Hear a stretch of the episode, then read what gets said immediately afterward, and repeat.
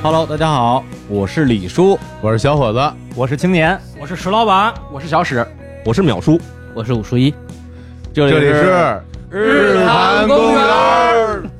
哎呀，怎么样？我们的这个这个粉丝们啊，哎我们的听众们，是不是听到这里已经热血沸腾了？一身鸡皮疙瘩啊！哎，这是日常公园啊，我们两百期特别节目。对啊，这个之前其实有挺多的这个听众啊，在我问我们说，两百期日常公园是不是要搞一个大动作？对，哎，没错啊，今天我们就是这个应大家的呼声。对，日常公园啊，两百期史上第一次主播大联欢，嗯，这这叫什么啊？这人家叫复仇者联盟，哎，对我们叫叫富有者联盟，富有者联盟。有钱有钱，对，来这儿的人都是富有的人，是啊是是有钱的都来了，那些没来的啊，都是贫穷的人。我天，没来的好像都比我们有钱的多吧？金承志啊，潘百富，我们精神富有，哎啊，觉得自己很富有，哎是啊，本来那个 Huki 老师啊是要来的，嗯对他来了之后，正好他是何仙姑嘛，是我们八仙过海，正好就一个女的，这老梗，但是由于护卫老师也比较有钱，所以也不参加。所以呢，最后就变成了我们这个七个硬汉葫葫芦娃，合唱团，我们这是 太惨了。嗯对，来录一期两百期特别节目啊。然后呢，今天呢，我们也是为这个节目做了一个这个特别的策划啊。是首先是我们这个七大男性主播一起亮相，嗯同时呢啊，也是前段时间我在家里边这个深夜读信，哦，哎，然后想到了这样一个创意，就是说，哎，我们这个岁数人啊，嗯都有过给人那个手写信件的这样一个过程。对，哎，所以呢，我们就跟主播大家一商量说，哎，要不然我们来录一期这个读信的节目。对对，现在不是也有一些这个综艺节目也读信，哎挺火吗？哎，我特别喜欢，哎，结果大家一说，哎，没问题啊，每个人其实都有一封信可以拿出来跟大家分享一下。而且这个信件呢，呃，很可能是这个主播写给别人的信件，哎，也有可能呢是别人写给主播的信件，嗯，也有可能是自己写给自己的信件。哎，不是，那这个他写给别人信件怎么能拿到手上呢？呃，这可能是这个收信这个人啊，带着这个信来到了现场，哎，这也是一种设计。是对，所以今天我们设计一个规则啊，就是我们这个七位主播啊轮番上阵，对然后每一个人呢会在这个现场啊随机挑选两名主播，嗯作为自己读信的这个聆听者。是，这样一个操作呢，就有一个好处啊，在日常公园里边将出现一些之前从来没有出现过的这种主播的组合，我现在特别期待，是吧因为有很多人的组合，我我自己也从来没有见到过我也。没有见过我们。要作为这个当场啊哎见证者，坐在边上，然后看着他们出丑，完全不知道会发出怎么样的火花。是很期待。哎，所以我们今天那个富有者联盟大作战，太好了，哎，马上就要开始了。行，那今天我们这个开场啊，从谁开始呢？嗯那就就从我我我我我手边上吧。哎，哎，这个已经在这个这个后台啊，焦急的等待的青年老师，搓了半天手了，哎呀，浑身都是汗啊！哎，准备好了自己的一封信件。下面有请青年老师。哎呀，鼓掌！哎哎，好好好，好哎行，，来，青年老师，你可以准备选人了啊！好好好嘞，好啊，麦克递一下。对，刚才说说啊，刚才那个两位主播同志，哎然后说说那个会会看着他们出丑，出丑哎，哎。实际上呢，我目睹啊，嗯。我目睹就是这儿的其他的呃，刚才没有说话几位主播看着说话那俩人在出丑，其他这人，其他人这儿剩下这些人啊，都举着手机相机在这儿拍照拍摄，特别讨厌对，而且这儿实实际上这个 vlog 的这个播主特别多，然后都还拿着各种专业的拍摄设备，这然后黄牌。小剧场是吧？蛇丸小剧场是吧？蛇丸有句名言怎么说啊？这这是我的节目，你们加一些摄像机就变成你们的节目了。然后最，然后最后这次的录制会有不同视角的，然后比如出现在这个什么李淼都不敢，哎哎，出现在跟宇宙结婚的推送，哎然后出现在各种的那个大史记大史记里边，石头边小剧场小剧场对对对对尴尬访谈，太尴尬了，哎然后跑跑题不跑不跑调赶紧，点人，别别跑题不跑调了，赶紧点人。啊，点人点人啊，你选这是你这封信，哎哎你选两个聆听者啊陪你一起行啊，。那那刚才说了，会有很多这个不同的这个组合，哎很期待。哎啊，那我选小伙子和武术一老师。哎来吧，行行了行，那那那那我先歇会儿你。们你下吧，你哎下吧，我下去了。行，来哎该该你拍我我了。我走我走还不行？哎，你们你们几个这个注意聆听啊，不要发出这个奇怪的叫声啊。不要讲小话啊。当然可以可以那个起哄啊，怪话也可以啊啊，啊，还可以那个呼麦呼麦。呼麦。来。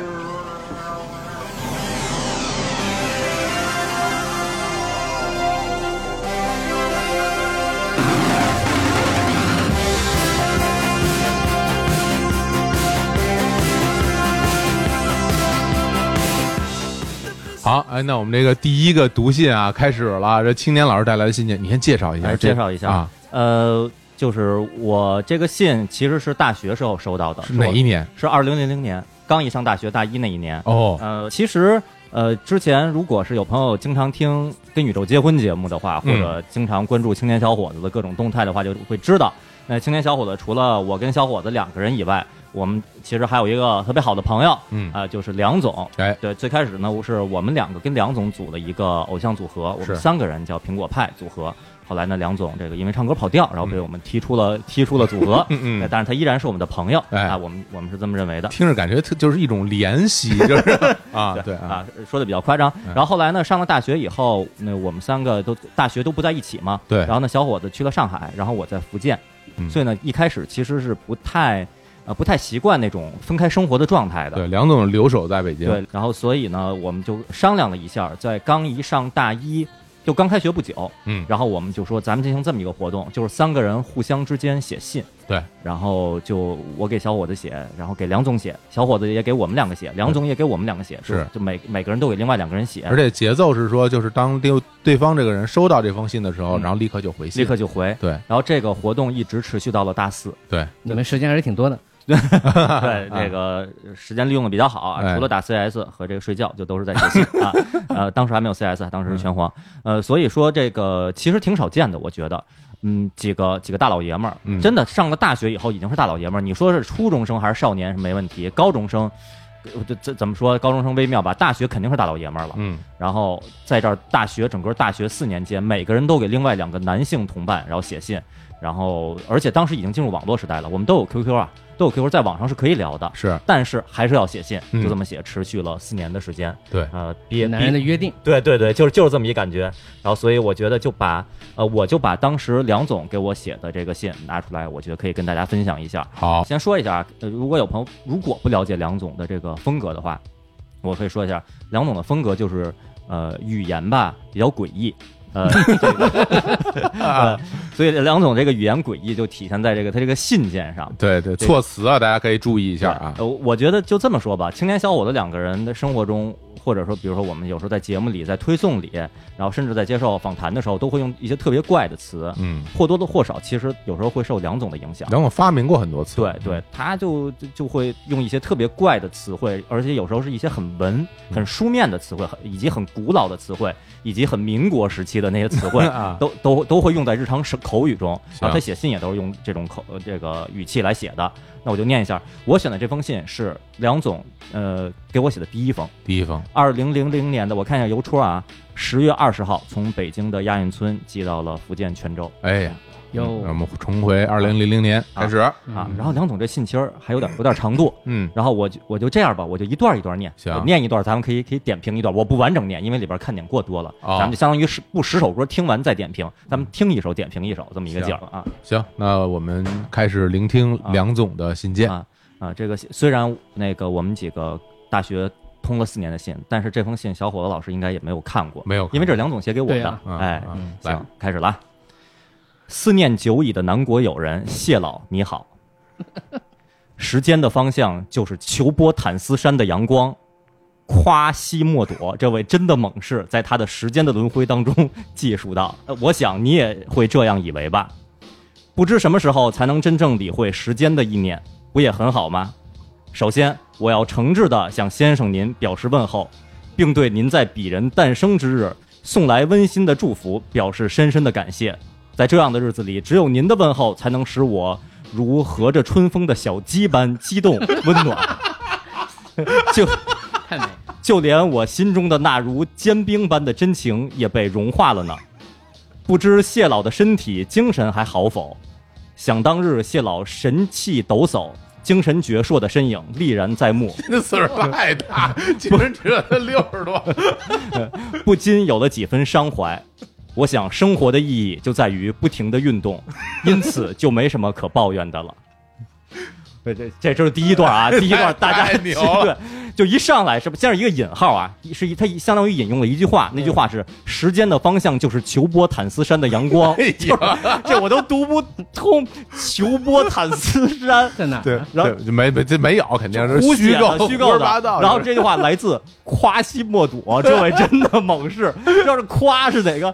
夸是夸奖的夸，西边的西，墨西哥的墨，然后对花朵的朵，夸西莫朵，这位真的猛士，在他的时间的轮回当中记述到，对就是梁总的风格，就是虚构一些这个奇怪的人和语言。对这个第一，这个引用这句话，包括这个作家，包括他这个作品，都是虚构的，大家不要当真，对就就是胡，写，然后所以这一上来基本上太刺激了。对，就嗯就定了基调了，嗯就没一句人话。来，咱们继续啊，继续啊，第二段。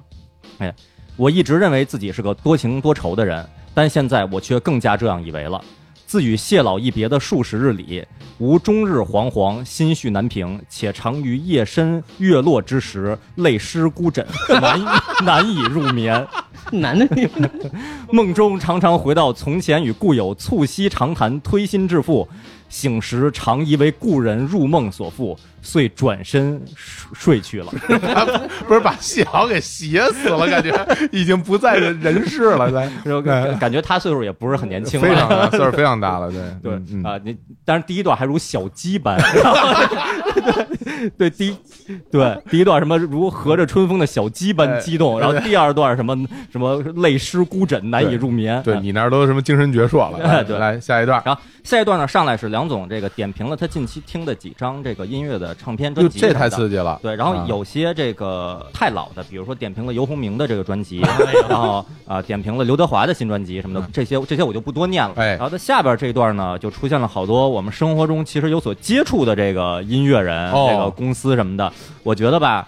这个直接念出人家的这个音乐人的名字、人家的唱片名儿、人家歌曲名不太妥当。好啊，我觉得建议打个马赛克对对，我打打个萨琪玛，我就拿嘴拿拿嘴把他们都给嘟掉。对，因为我们没有这方面的技术啊，就用嘴嘟就好了哎啊。行，那我先念一个这个平时的啊，嗯这这个看着跟我们没有什么交集，嗯这是谁我都不知道啊。哦，那说对对说嗯，乐坛上最大的不解之谜陈振东又令我哑然失禁了许久。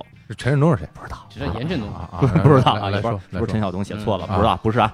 他的专辑竟然重新再版了 CD，并投资百万附送了精美的写真集和 OK 音轨，这一切仍仅需十九点九元。哦，真不贵，啊，也不知哎道他给我写这是什么意思啊。好，开始了，下边开始出现了。哎，关于《嘟》这张专辑，我本不想多说。平庸的旋律，充满了时髦青年不成熟心境的虚弱词风，啊，复杂不少却毫无可听性可言的编曲，这一切已说明了这些从沈总手里逃来一 一把把指向的中产阶级，在他们那已被无数前卫女性“嘟”的“嘟”内，已无法代表广大劳动人民的心声了。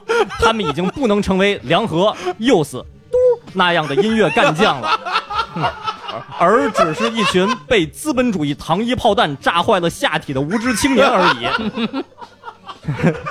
梁总这乐评太犀利了，哎，而对于摩登天空最近的“嘟”续约风波、嘟事件的炒作，则已愈加表现出了他民族资产阶级的恶劣特性。我们已不能指望这些生活优异的资本主义企业。企业主为广大人民生产出喜闻乐见的产品了，让我们一起来期待粮食唱片时代的到来吧。哎呀，太牛了！这个文案不行不行，我一会儿啊，结结束任务，我要看看那督调都是都 都是谁。对，哎呀，那个有哎，有些真的是前一天还跟人那儿推心置腹呢。我们这儿是这那那个，如果如果那个真猜出来是谁的话，这段是梁总写的啊这段不这段不是我们说的不，代表我们，不代表我们，对对，代表毕梁总。竟这二零零零年的也是比较久远了。哎对哎啊来，啊哎，然后继续啊，太刺激了，还还有啊啊啊，最近我常常在回首自己的音乐过程，嗯，嗯，其实从早期的创作中，我什么也没付出，什么也没得到，我光着粗嘟大嘟及 周六试听会时，才让我感受到的音乐的乐趣。那也是我做音乐最真实的一段时间。为什么 要读掉东西这么多？这 是在夸人家也要读。他写他写的其实是叉叉子的叉，就真应该读掉，他自己也觉得不不不合适啊。当然，那那个词我很了解了，那你跟他一块儿唱的，对我们两个创造的一个词对啊，对，嗯啊，现现在的我却要求判断我的音乐还存在着吗？如果不是，那又会怎样呢？这都语句都不通，嗯写的什么呀？我已经回不去了，难道就一定能向前吗？或者，前天我回到位于城市东部我原有的家，嗯街两旁那些无辜勇敢的人们，用他们那异样的目光迎接我这个游子的归来。在曾是我个人地位至高无上的母校前，我竟有了些隔膜。嗯，我不得不惊叹于岁月的神奇及祖国日新月异的变化。在我将要动身的时候，一个穿着洋气的像个高丽人的女人 跑了过来，并且与我四目相望了许久，便走了。在她那双茫然的眼睛里，分明映出着一种羞涩。就是一种，就梁总在想象一个邂逅啊啊，哎，说什么故居其实就离我们录音室很近啊，就就在边上啊。其实就是他搬家之前住的那个地儿，他可能又路过或者办办事儿回来看看，然后就是什么什么女人什么羞涩什么四目许久，其实人家可能只是就是无意就无意瞥瞥了一眼，对啊，在他的心里就全都成了一个一个故事，一个一个事件太好啊，只是想问路，然后他那样觉得他也是一个老感。对对人可人可能跟都跟他没有四目相相接 都是脑补的啊，啊，呃，到最最后一段了啊。哎，想起谢老每日为了祖国而发奋读书，而鱼却终日碌碌无为，苟且活命，实在自残。但愿过些时日会有所改观吧。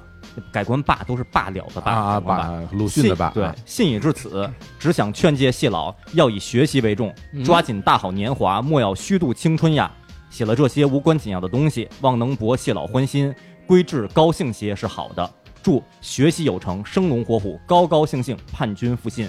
故有梁和 Tom，二零零零年十月十八日十六点十五（括号粮食快报）。据粮食亚洲区 负责人介绍，梁和转型之后首张大碟《梁和思想放光辉》（括号暂定名）将在年末至年初发行，风格实在说不好。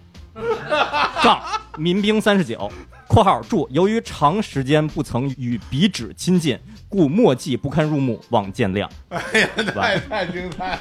为什么还有还有现场版的粮食快报的出现？呃，这个这这 粮食快报是这粮食唱片的一个宣传啊，呃，一个这个哎呀，一个固有栏目啊，这这字儿他认得出来，已经算是相当牛逼了。北京哎哎呀，这梁梁总信听完了让人虚脱呀！啊，我觉得这个我们周围做的这些这个主播们，大家都已经疯了有一种啊！过过山车的感觉呃。稍微给大家解释一下，嗯因为我们那个年纪吧，都特别喜欢模仿鲁迅的文风，当时觉得他写的东西要特别怪。刚开始白话运动，就是人们写文章刚从文言文开始转为白话，对那怎么怎么说，怎么求求得一个平衡点，怎么用那些词，还在摸索期。对，所以我们觉得这挺帅的，所以大家就写东西就很很愿意模仿。大地如何如何？对，大抵如何，那便是即将的吧，什么的对对对，那便如此了吧。而而大量使用“便”这个词，就是不是我就要如何了，是我我便要如而且何了。写罢要写那个罢了的罢了的罢，对，嗯，所以梁梁总也是这种文风啊，嗯而梁总本身也是一个作家对啊，这个有很多的笔名儿，创造了很多作家。对，啊，他笔下创造了很多作家。他说那都不是他的作品，都是那个作家的作品。那作家名字叫什么？斯毛尔克强生啊啊，这写了很多的作品。巴洛果夫，巴洛果夫啊，斯毛尔克强生最有名的作品叫做《远行者小镇》，哎，太牛了！啊所以主角是一头驴，哎呀，最后对被烧死了。对，所以这这篇这个这篇文章这篇作品，这篇作我都不能说它是一封信，这是这是一个一个一个作品。对啊，啊这个作品我就是看到了这个斯毛尔克强生的影子 对啊，特别喜欢。而且梁总的书法呢，也是有一定造诣的。对，我知道，看一下这个信的这个原件啊，看你能不能认出来里边的字迹。哎呃，有一种服的感觉，我就是你其实仔细看呢，每个字呢都能看见，但是你会有一种特别特别累的感觉。对对，我给大家想稍微介绍一下梁总书法的这个风格。嗯第一，主要的风格就是笔放下去就不再提起来了 啊，就所有字全全是连上全在连在一起的。对对，所以呃让我真是回到了那那些年啊，对就是想让梁总当年给我写的那些信，可能也都是这种，也都是这。种风格。对其实每周我不是每周啊，就是每个月吧。我最开心的一天之一，我说之一吧，那就是收到梁总的信的那一天。哦，就是我不知道信里边又会出现什么样的内容，嗯出现什么样的语言，出现什么样的词汇，嗯出，现什么样的故事。是比如说什么奇奇怪的跟他四目相对、有些羞涩的女人，这种啊，其实就都是都是他自己的，算咱算算是这搞笑的妄想吧。啊，梁总在这信件里经常会呃透露一些感情方面的故事 大部分感情方面的故事都是他自己意淫的，让我们看着非常过瘾。对哎呀，真好！这个信希望大家能喜欢啊。对我啊我都觉得，就刚才这段信把里边那个笑场的部分，嗯。那个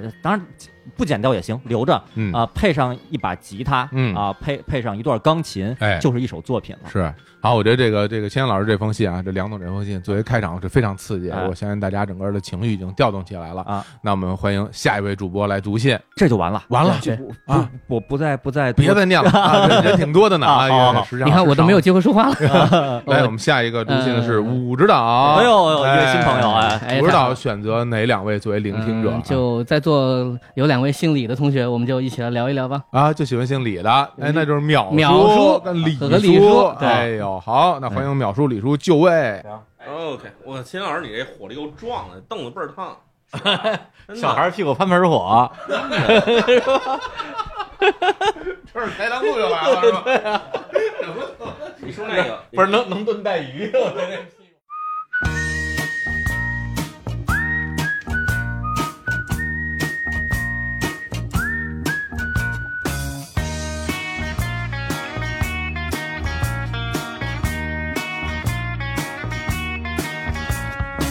哎，我来了。哎大家好，我也来了。哎，这个首先说清楚一个事儿啊，哎就李叔跟淼叔啊，这是两个人。对，不是李淼叔叔，对，虽然李淼他也姓李，嗯但是当我们说李叔的时候，指的是我。对，因为经常那个淼叔上节目，啊一看评论区说：“哎，李叔终于来了。嗯我说：“李叔不用终于来了，李叔天天在。李叔天天在呀，终于来的那个是淼叔啊。”先分清楚这个。所以那个吴指导要跟我们俩这个念封什么信呢？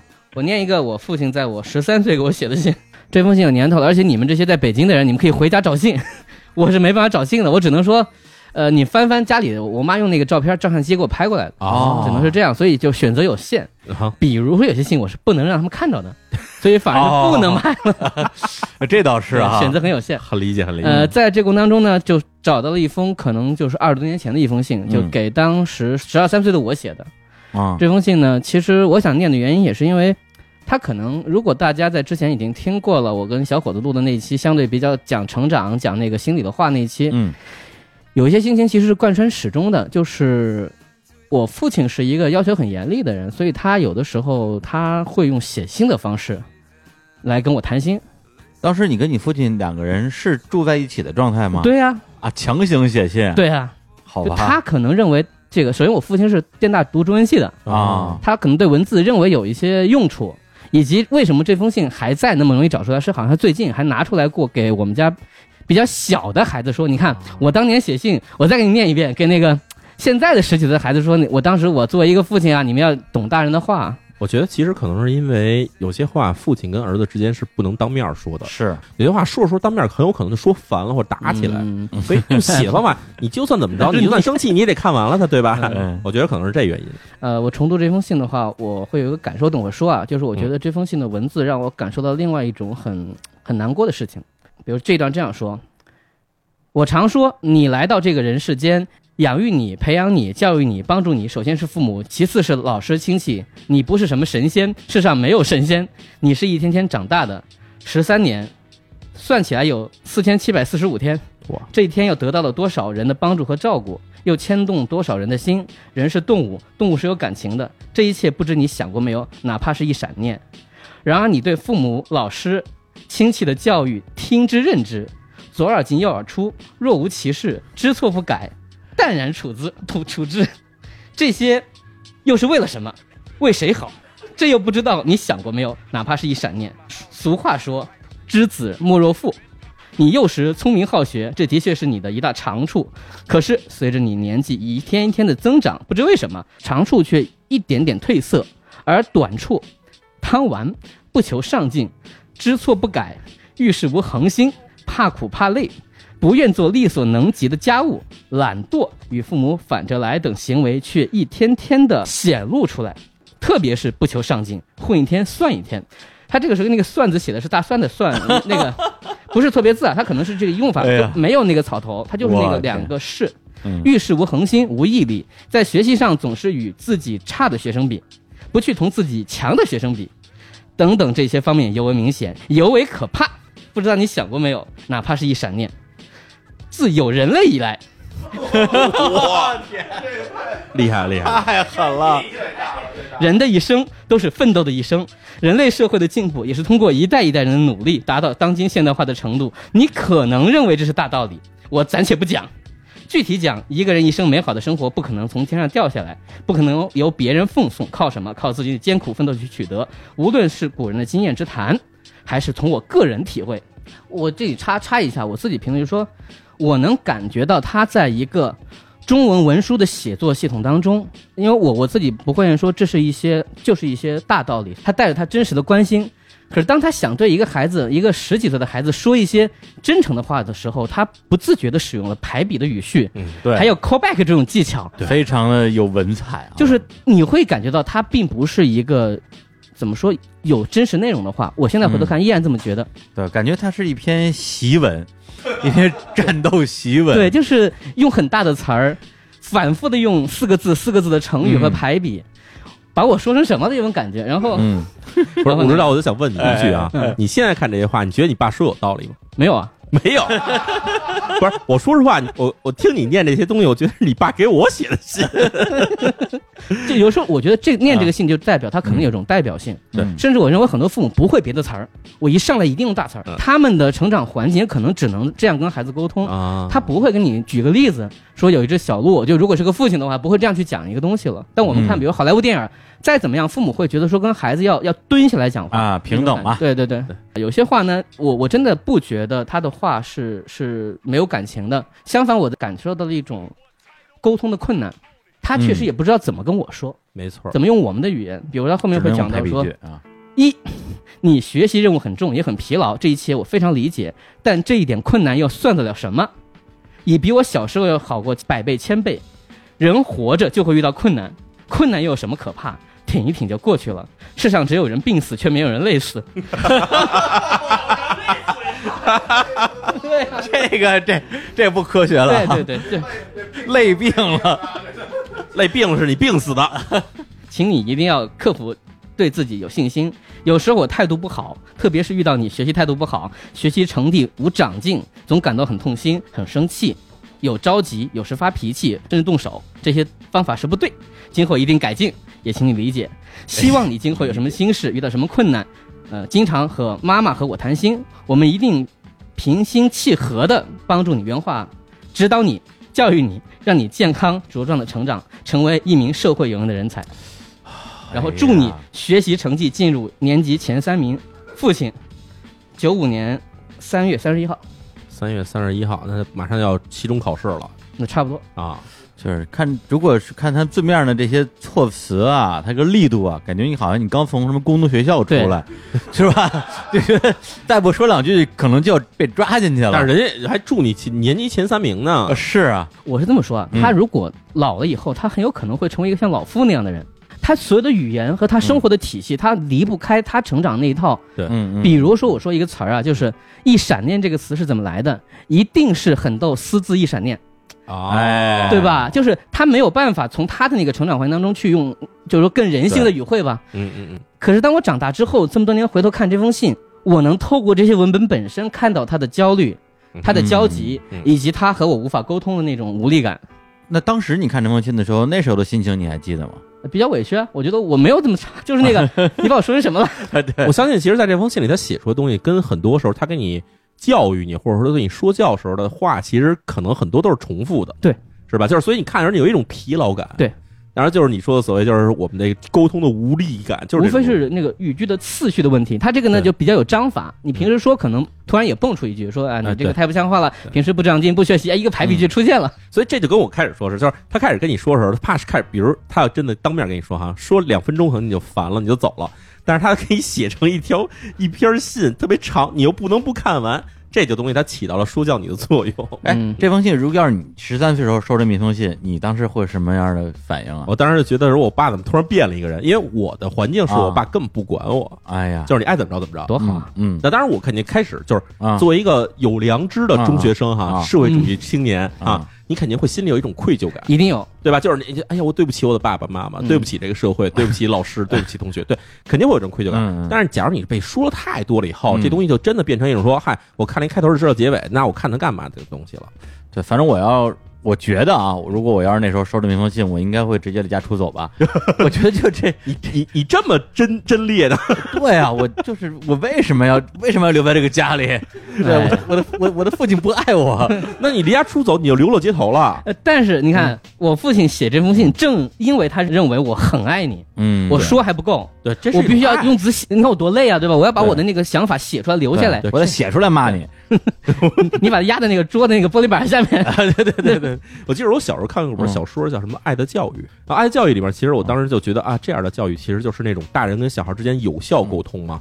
然后会让你觉得啊，我其实是第一我有温暖感，第二我是有自己责任感这种东西出来。嗯，然后反观一下，其实我觉得大多数在我们那时代的很多家长的教育方式，确实是存在着这种，就是变成了千篇一律的一种嗯一致式的这种说教。对，确实有这种情况。对，因为之前我知道跟小伙伴老师两个人聊过一期啊，关于自己成长经历的一期节目，我也听了，也看了评论区，会有一些人说，是不是这个作为一个也算是在父母关爱下啊、嗯。成长起来的这样一个人，对父母有点过于苛刻了啊？嗯就父母对你有那么过分吗？我觉得有，这太过分了，这个。我我觉得真的，你要考虑到那个时代青少年，不光那个时代，其实所有时代青少年都是这样的。所以我有一个问题哈，就是嗯假设哎两位以后也有小孩儿，也到这岁数了，你们怎么跟他们聊天儿？两个人沉默，沉默了。就是弄不好也是这这批这番话吧？不是我我觉得我不会，嗯，肯定不是按这这，我们已经不是这套语言体系了，但是我们也会有一套自己的固化体系吧？那肯定会有。所以这套体系有可能会被下一代人也很也特别讨厌，然后过个几十年，也有一帮小孩来录这个节目，告诉我当年我爸武术一给我写这些信，你们看看。你先听听我爷爷给他写的信，对对对，然后再听他给我写的信。孩子，没没有你这是不是进步经常上网 上网冲浪啊？你还用 QQ 吗？是吧？呃，我觉得对我来讲的话，可能我对于要小孩这件事情一直比较抗拒的点就在于说，嗯我会担心我成为你说的那个样子。对吧？我希望自己能够在心理上相信自己不会变成那样的父母的时候，嗯我才觉得我可以去做那个事情。嗯，对，这是这就是我我的一个顾虑，因为我其实特别能够理解吴指导他收到信的时候那种那种心情和状态。是。我有一个比较好的一个嗯参照物，就是虽然王小波没有孩子，哦，但是王小波那套语言体系，我是觉得我很愿意拿它和下一代人进行沟通的，因为它本身有非常粗暴和非常生命力那一部分。对，它不管你用什么样的方式来讲这个东西，它对于人的那种思想的那种开放性是可以容纳的。我现在念这个信，其实我有两个点，就一方面呢，你回头几十年回头看这个信，你能够感受到父母对你的感情会比当时要深，嗯嗯，但这也不代表他们的方法是对的。嗯哼，这是两件事儿，就是一方面你能够理解你的父母了，就是因为你逐渐在接近你认识你父母时候他们的岁数，嗯，你多少能够知道他们到底是个什么状态，工作啊，上面的家庭啊，因为你小孩的时候你只觉得你是索取的，嗯哼，然后这个到了这个时候你回头想有些事儿你能理解，嗯哼，但同时呢，也不要因为这个你有什么愧疚感，说哎呀我太不理解我父母了，所以我现在他们说什么都是对的，嗯，我觉得也不应该这样。有道理。对，我觉得正是因为你现在比那个时候能够理解他心里边的那种真正的关爱和真正的焦虑，对，所以才能让自己努力避免成为他们。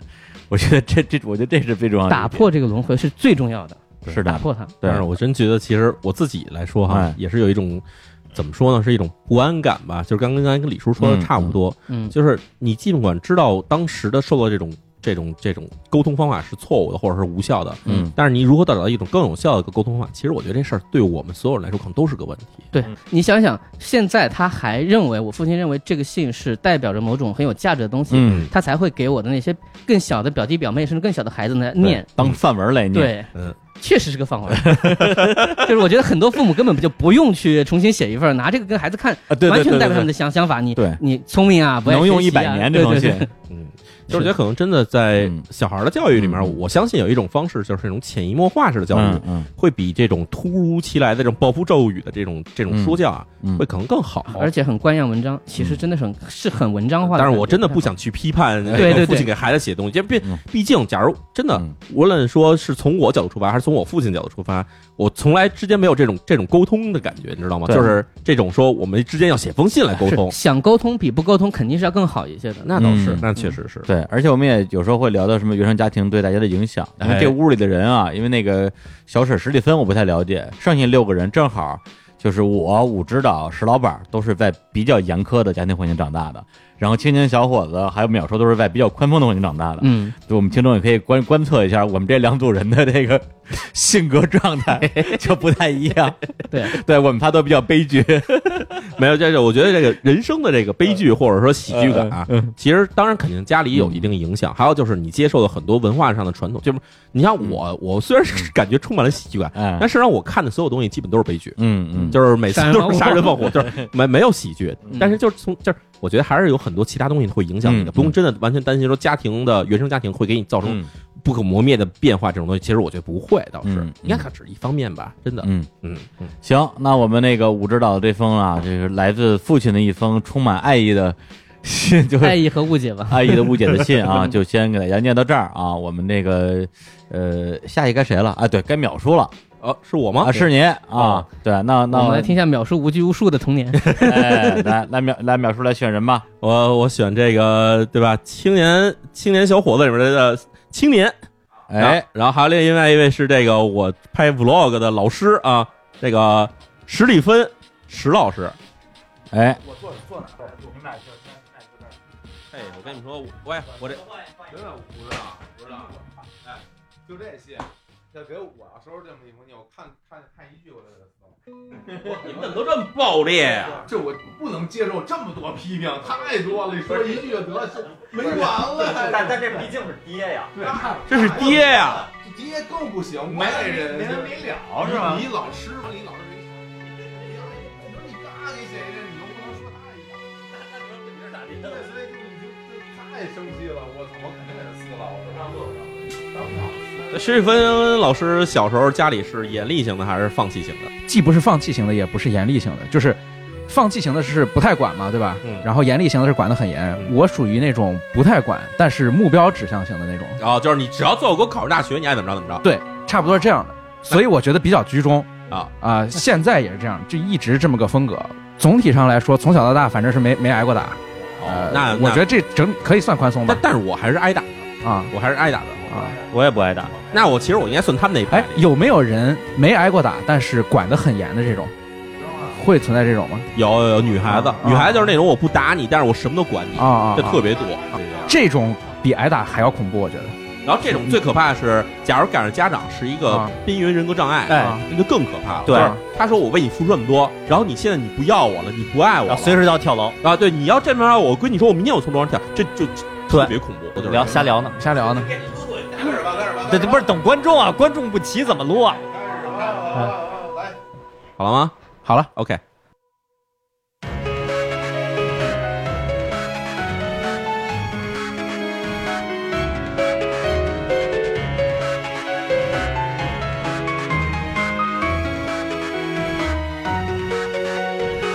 我来主持这段节目哈。这个我要来念的信呢，其实是三封信。怎么这么多？呃，对，这个主要原因是因为，对李叔让找信的时候，我翻了半天，发现我好像只有一种信，就是情书。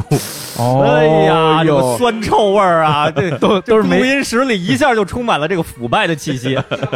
都是没寄出去的，可能。对，然后对这三封信呢，这个基本都时间啊，都是在我的高三时代。对哎高三还谈恋爱这事儿，就其实就不太一看就是保送了。呃对，然后三封信的时间不一样啊，一封信是这个收到第一封信，然后呢，第二封呢是第一次约会，然后还有一封信呢是在高考之前。哎，那淼叔要念的这个是这个高中时候女同学女生给你写的信是吧？没，错，算算是情书，算是情书，这经过人家同意了吗？当然经过人同意了。哦，对，哦。然后这三封信我觉得也不不全念了吧，咱们就啊。挑几段来念哈，啊挑精彩的吧。对对对，挑精彩，对，挑那就你们爱最俗听的，对对，哥们儿就挑爱俗的我们爱听的，啊，对对对，哪个最香？哪个最香？对对，把那个那个那个需要嘟的那些都不嘟了，直接不不不，念。你得想一下，就我们那个时代的人写信都很含蓄的。咱们是一个时代的吧？啊，我们是一个是吧？时代你你看梁总的信是吧？都梁总信实在太可怕了，梁总信太激进了。对，OK，我来念第一封信哈。李淼你好，心情非常透明，可以想世界上的事情。明天的太阳均照在每一个人身上。不知道你听不听阿哲的歌？因为现在边听边写，引一句歌词让你感受我现在的心情。你的信是我第一次正式收到的信，我的信是我第一次写信。知道你要给我写信，让我期盼了好几天。一份惊喜敲醒了正在睡觉的脑袋。都怪我的同学把我吵醒，当时我正在睡觉，我高兴的很快跳了起来，笑得合不上嘴，整个下午心情都不错。大概是第一次接到信吧。世界很大很大，也很小很小。你是想说我们有缘不是吗？的确，如果没有你的出手相助，没有你和我一起玩，真不知道你是谁，永远不会相识。第一次认识后，我很想发 email 跟你联系，但是又没时间约你，直到那天才有空。我也一直在等你的信，都怪我写错了地址。要是真的失去联络，你真的会难过吗？会不会几十年遗憾呢？想一想，第一次见到你，有一见如故之感，没有拘束，都是最自然的我。这是第一封信的部分。嗯，对啊，从中可以推理出一个细节啊，对你们那会儿是不是已经是那是网友了，嗯，对吧？还有会出现网络相关的词汇。不，我们第一次见面其实是在外面，就是去外面玩的时候，在街上认识的。哦，啊不不是那个什么同班同学之类哎，的，不是，这个所谓日语的男趴啊，对对对对对对对，我我我发现他之前有一个细节，就是想知道你要给他写信，激动了好几天。就是淼叔是怎么把写信之前就告诉别人要写信这件事儿，这么理直气壮的表达给人家，然后又迟迟不写好几天的时间。是这样哈，就是开始我跟这个女孩第一次见面的时候呢，然后她给我留了一个 email 地址，我也给她留了啊。但是呢，我给她写 email 的时候，发现她给留的地址是错的，就老被退信，哦然后我把这事儿放下了。然后啊差不多可能过了有大约一两个月吧，我我那个电子邮箱里发了封信，啊，然后我说，哎呀，那我给你写信吧，这就这么就开始了。所以在那时候我跟他说，我给你写信，哦。是这么个开始。就是你们明明可以写 email，然后又发了一封纸质的这个。你知道那时候其实很多同学都流行在学校里写信，哦，高中嘛，很多同学都是从不同的初中来的，所以很多人会跟初中同学保持联系。啊。但是呢，对对于我来说，我高中、初中都在一块儿，所有认识人、玩的好人全在一块儿，不会给人写信，也不会像什么小伙子、青年这样的，有给外校的另外一个这个知己写信，没有这种事儿。嗯对，所以我觉得，哎，怎么着我也能凑个写信的机会吧？对，对就等于抓着这机会开始写。呃，我们在这儿能看到，可能听众看不到，这个信纸是非常好看。然后我现在开始念第二封信哈，这是第一次约会之后哈，嗯，啊，今天我很高兴能和你在一起，好久没和朋友这样的畅所欲言了。我们有说不完的话，都到了让着对方先说的地步，真的蛮谈得来。虽然复习很忙，你也说我不用忙着回信，但当我接到你的信的时候，就决定一定要给你回信。回来以后，觉得更想跟你多聊聊。你是少有的那种开朗人士，和你说话没有顾忌，我是想到什么就说什么，不虚伪不掩饰。真不知道为什么会想跟你说许多话，我也就和我特好特好的朋友才说。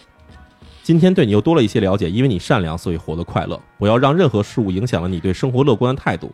我很喜欢你的处事方法，你知道的真不少，什么什么什么什么许许多多，听起来满长知识。你说对文科排斥，但你的信里文法写的一套一套的。除了那段圣经我读不懂，也不知道你开头写的那段和我有什么关系，其余内容本人全部收下。到现在我还是觉得邮递员的速度太慢了，多希望明天你能收到我的信。让你等待是一件有点残酷的事情。如果真的今天不痛快的写完这封信，你可能要等上三四天了。所以今天晚上我肯定要熬夜了。不知道你现在在做什么？考完试了有没有很大压力？好好放松一下。我倒是不敢今晚睡大觉。写这封信的时候，嗯你你们是情侣关系吗？我觉得还挺暧昧的，哦因为当时的情况是我跟他不是一个学校，啊而且离着还相当远。啊，就是他的学校应该是在呃西四环、哦西三环那边哦，然后我是对吧？我是这个这把皇城根儿下，对吧哎对，所以我对我是逃学坐着一辆特别长途的一个车，啊然后就是幺幺幺，大家知道，啊从这儿一直坐到白石桥，然后从白石桥再换了一辆车，让他到他们学校的。啊一大早走到中到那儿已经中午了，啊对，然后去见了他一面，然后中午待了一会儿，我就回去了，然后回下午接着偷偷上课，所以就这么一个环境。在，说说是约会，但其实也就是见一面聊天儿啊！嗯因为一上来他说的是什么什么，这跟类似于跟你这样一个朋友，对哎，这个地儿就你说都约会了，朋友，这觉得觉得还蛮微妙的啊哎，这个我觉得其实是一种就是。那个时代，或者说我我理解的啊，女孩的一种矜持，实是在于你不能太早把这东西给她说明白怎么回事。，而而且那个这封信写的时候，高考完了吗？没呢没没，这是一摸之前，对他最后有一个什么考试完了，但是我觉得考试完了以后好像没有进入一种特别嗨的状态，可能是还有什么重大事，那就是还还要高考嘛，就是连续那时候我们考试对啊一模二模各种月考什么的，对啊，没完没了。对对，那所以高考前可能还是要要矜持一点。没错。然后这最后一封信哈，最后一封信当然不是这个实际上历史上最后一封信，只是我挑的最后一封信啊。啊这时间点是在二模左右。哦对你有没有忘记好好学习呢？如果你一模考得好的话，我会为你高兴；如果没有考好，我会认为是因为我的原因。多少会有那么一点儿吧。这次我又进步了四十多名，但我不是很高兴，因为我觉得我自己能做得更棒。两个月后的你和我会跟现在完全不同，从报考以后就会有两种变化，一种是在异地求学，另一种点点点儿。不用我说，你也该知道，我愿意你考虑清楚。大学是人生的关键选择，应该从自己出发，全方面考虑，不要因为别人而改变意愿。不管去和留都不会决定什么，因为我不会给你承诺，我也不希望你能后悔。说出这些话，我想必须是要让你明白的，但愿不会给你什么负担。话说过了，你也看到了，高考加油，我们互相勉励，加油，向你学习。哎呀，得鼓掌了！哎呀，这鼓掌鼓掌说说特别好。对对对，说的就是一切要以你自己的选择为重。对对，放的今天，放的这二零二零年啊，一九年，二零一九年的今天，这都是一个特别的思想先进而且尊重人的一个一个思路，一个说法。对，尽管说呃有一种结果是能够跟我呃一起去别处上学，还有一种是点儿点儿点儿。对啊，那然后又尊重你自己的想法，那这就显然是已经暗示出来哪一种是正确的选择了嘛。对对对，就是属于我觉得应该算是我可能从小到大所接触的女孩来说哈，所有的女孩在我那个时代，我看起来都会比我成熟的多。嗯，对。就是她们其实教会了我很多做人的道理，嗯，包括后来我学会了说不去强求别人的意愿，嗯，不因为自己的这个这个利益，然后去让别人为自己付出什么这种东西，其实差不多都是在点点滴滴的这种恋爱过程中要学会的吧。对，而且他这封信是在就是二模那个时候嘛，其实那就是高考前嘛。对呃，好像说两个月前是吧？差不多两个月高考两个月前，他及时的把所有这些信息该说的都说出来了。嗯，其实呃，我觉得也是非常负责任。那万一对方想着一心要跟你这个远走他乡什么的，结果到到后来人家又后悔了，怎么办？及时的把这些在报志愿之前，在决定人生目标之前，把这都说出来。我觉得，如果如果每一对儿情侣里边儿有一方至少能做到这个这样的话，很多的爱情影视剧就都不用拍了。对有就是有多少片儿都是就是两边都不好好说话，都不敞开心扉，没错然后最后等都出结果了，然后才发现啊，原来你是这么想的，你是那么想的，或者在各种后悔。我觉得这淼叔非常非常幸运啊，非常对我觉得对对，真的是可能让我提前就已经把这些偶像剧里出现的坑已经给迈过去了，对，又跳过去了，真的是，嗯所以现在回头看的话，其实还是真的非常感谢他当时给我写的这些话啊，因为你也知道，其实，在恋爱里面的时候，每个人心情的变化其实是非常剧烈的，嗯，而且其实有可能是你在回头看的时候，说我当时为什么会那么想那么做。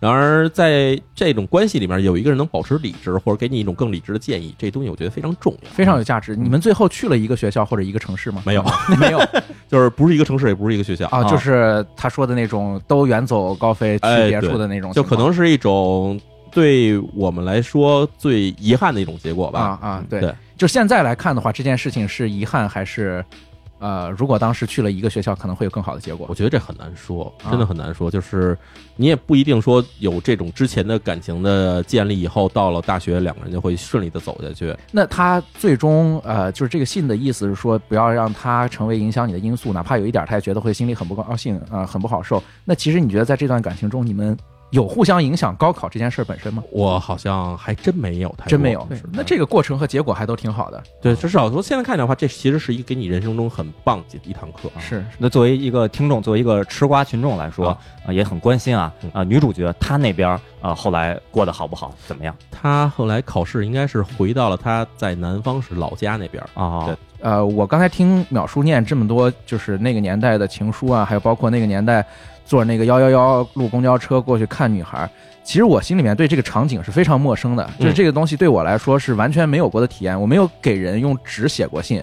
也没有收到过这种纸质的信，嗯不管男的还是女的，嗯所以我挺想让淼叔讲讲那个年代人们这种稍微呃跟现在比较不一样的这种缓慢的含蓄的这种接触，尤其是男生和女生之间的，你们不会觉得写一封信这个时间成本投入太高，以及再寄过去，这个让我现在来想，就是黄花菜都凉了。你你到二模到高考啊，我觉得满打满算，你寄个平邮可能就能收着两封信、三封信，就是当时是什么样的一个？当然，北京市市内的这个邮政系统啊，基本上当天早上九点寄信的话，下午就能到，啊，还行是吧？是吗还是可以的。然后最慢最慢，你当天寄的话，第二天早上也能到。啊，然后我们当时留的地址都是各个学校嘛，啊对，然后那个时候，这个男生要能收着这个女孩子写的信是什么感觉？就好像你发一条朋友圈，五十多人给点赞一样，光宗耀祖了就是一种我知道拿出来能够显摆的。啊就是我发一条微博，你看石一飞给我点赞了。哦哦，我知道，其实这个信他们肯定之所以这么快，我估估计很多人都不是会用邮政系统去寄，一定要传。你看是吧？我是二十五中的，从二十四中一直传到一中是吧？我的天呐，对，反正我跟你说，当时就是你能在学校里收到信，尤其是这种别的人给你来的信，你那种那种喜悦感是不一样。而且我跟你说，寄到学校跟寄到家里不一样。你寄到家里，你家爸、你爸、你妈肯定问人谁来的信啊？什么人啊？哪儿认识的？什么关系呀？对，然后你在学校没有这事儿，学校就是哎，李淼你也有信，呱唧就有人拿过来了，然后然后你来讲这是什么关系？然后几个男生凑过来，哎谁呀谁呀？这什么关系呀？哪个学校的呀？要照片啊？然 后，还得加一个要照片对，那时候都有照，那时候也要照片。那时候我们没有互联网，啊。真的，你想上网，你学校都没有几台机器能上网。对，但是刚才你念第一封信的时候说，当时互相留了个那个电子邮件地址嘛？对，是不是在那个年代，就是这样一个过渡的转折时期，嗯还是会觉得写信，尤其是跟女孩、跟异性之间写信是比发电子邮件要好，因为更带感，对因为有一重要的那时候，那时候上网很贵。很贵对，然后那时候不像我们现在似的，你收封电邮随时手机有通知啊那时候收电邮你不一定有通知的，啊！你要差不多可能过一天、过两天找机会上上电脑上，然后你登个自己的邮箱，然后看啊有没有邮件有没有邮件。其实那时候其实还不如写信方便。不如写信，写信等于你随时就能来啊。对啊而且写信还还好处是什么呢？就是你能在这写信里面加好些标点符号啊，什么加上什么小小什么小表情包小笑脸儿、表情包，哎，颜文字，手画表情包，然后加个什么小星星啊，什么寄过去，什么纸鹤什么的。呃，电子邮件没这，贴一个香香的东西上去啊，贴一个香香的东西，男生不干这种事儿。而且而且这个想象一下，收到一个女同学，嗯咱们或者说异性吧，对异性的电子邮件，那那那就系统的字体嘛，宋体什么，当然当时还都不是微软雅黑呢，或者什么黑体之类的，对浏览器的字体，收到一个异性本身手写的，对对于我们这些这个大老爷们儿来说，就是女同学对写的特别字特别好看对，字都特别小，然后哎行一行一行都是整齐的，哎然后还画着个什么，当然可能是个花儿啊，是个什么东西的，那个心情肯定是不一样的。很开心的，而且电子邮件你没法显摆，你总不能收到一份电子邮件，然后抄送某某某，抄送日坛公园全体主播，对对对对，不合适对吧？对对对，两位男青年啊从来没收到过情书，男青年在听到我念情书的时候，心里是怎样的感觉？我我我的感觉是我不光没收到过情书，我连书都没收到过，就是我错过了一个时代，就是那种上面有小星星的，然后香香的这种女孩整整齐齐的字是没有收到过的，然后收到的基本上都是什么。啊、杂志、报纸，杂志、报纸收了几年之后，发现杂志、报纸也再也收不到了，就就父母单位不定了，对，就只剩那个水费、电费，还有什么淘宝刷单、在线挣钱什么这种东西。所以这个话题离我太远了，离我太远了，就一棍子打死了。但是受了教育了，等于。对，就是等于受了教育。如果我能够穿越回去，再收到这些的话，我觉得还是会非常有意思。而且你看，没有收到情书，是因为你看情书这东西写起来，你要写一张纸，然后要寄出去，然后时间成本很高。那如果没有收到过，很好理解。但是我连就是打字的，不管是微信的，还是电子邮件的，还是私信的这种情书，我也没有收到过。就是说，在通信成本极大降低的情况下，我还是没有收到过这种东西我。估计以后等等下一期节目之前哈，像什么涞水啊，什么石家庄啊，啊张家口啊就会给我对啊，雪片般邢台飞啊，嗯保定啊，对，秦皇岛啊，对对，就各种这个河北省的这地级啊，什么县级市的这来信就很多了。对，有有可能，有可能都是到付这种。到付，对 对，秦老师怎么样？呃，我呀，我一向是这个对于我不说大学时代啊，就中学时代就有机会跟异性有一些这个亲密交往的这个现象是，呃，嫉恶如仇的。哦那个我我我要讽刺。我要我要谩骂，啊我 我我要击笔，我要攻击，就我一向是这样的啊。但是，嗯，但是今天淼叔在这儿念这几封信，我心中就全都是特别温馨的感觉，就嗯觉得特别好。有一种什么感觉？我就像看第一次亲密接触，看毕业那年我们一起分手那种感觉。我就当然那那那个不，这个这个这个太时代感了，这个 就呃，可能有的朋友不太了解这些这些作品、啊。青年老师说的这个跟信纸消亡哪个事情在前？恍若隔世，恍若隔世。可可可能可能那两部作品更早一点儿，对，就就就比较时髦的这些网网络读物啊，网外型读物，反正就是说，我觉得就是让我觉得特别好，特别值得去祝福，就是。呃，这个从这些信里边透露出来的都是一些美好的元素，所以我这个还挺意外的。这可能是此生我第一次看到别人念自己过往的跟感情或者或者说暧昧这种有关系的这个回忆的时候，我没有产生这个恶毒心理的一次，我觉得十十分值得纪念啊。这个这期节目也是让让我认识到我我还我还可以我还有救啊，我 还有救。我还有改造的这个鸟叔还有药，还有药，和余地。对，不不用全烧死是吧？对对对对对，感谢鸟叔，太激进了感谢淼叔对对，以往这真的以往在有一次那个青年小伙子有一二零零九年情人节演出，然后那那天我现场在在舞台上唱了什么《情侣去死》之类的各 各种的歌歌歌曲，对对对对，但是我我我我现在已经改过自新了啊！感谢鸟叔，感谢鸟叔。感谢青年老师不杀之恩。咱们下一位主播是，啊，下一个我是吧？啊，那那下面我们就把这个主播的这个位置交给石老师，石立芬哈。好好好，我跟我配戏的是是是谁？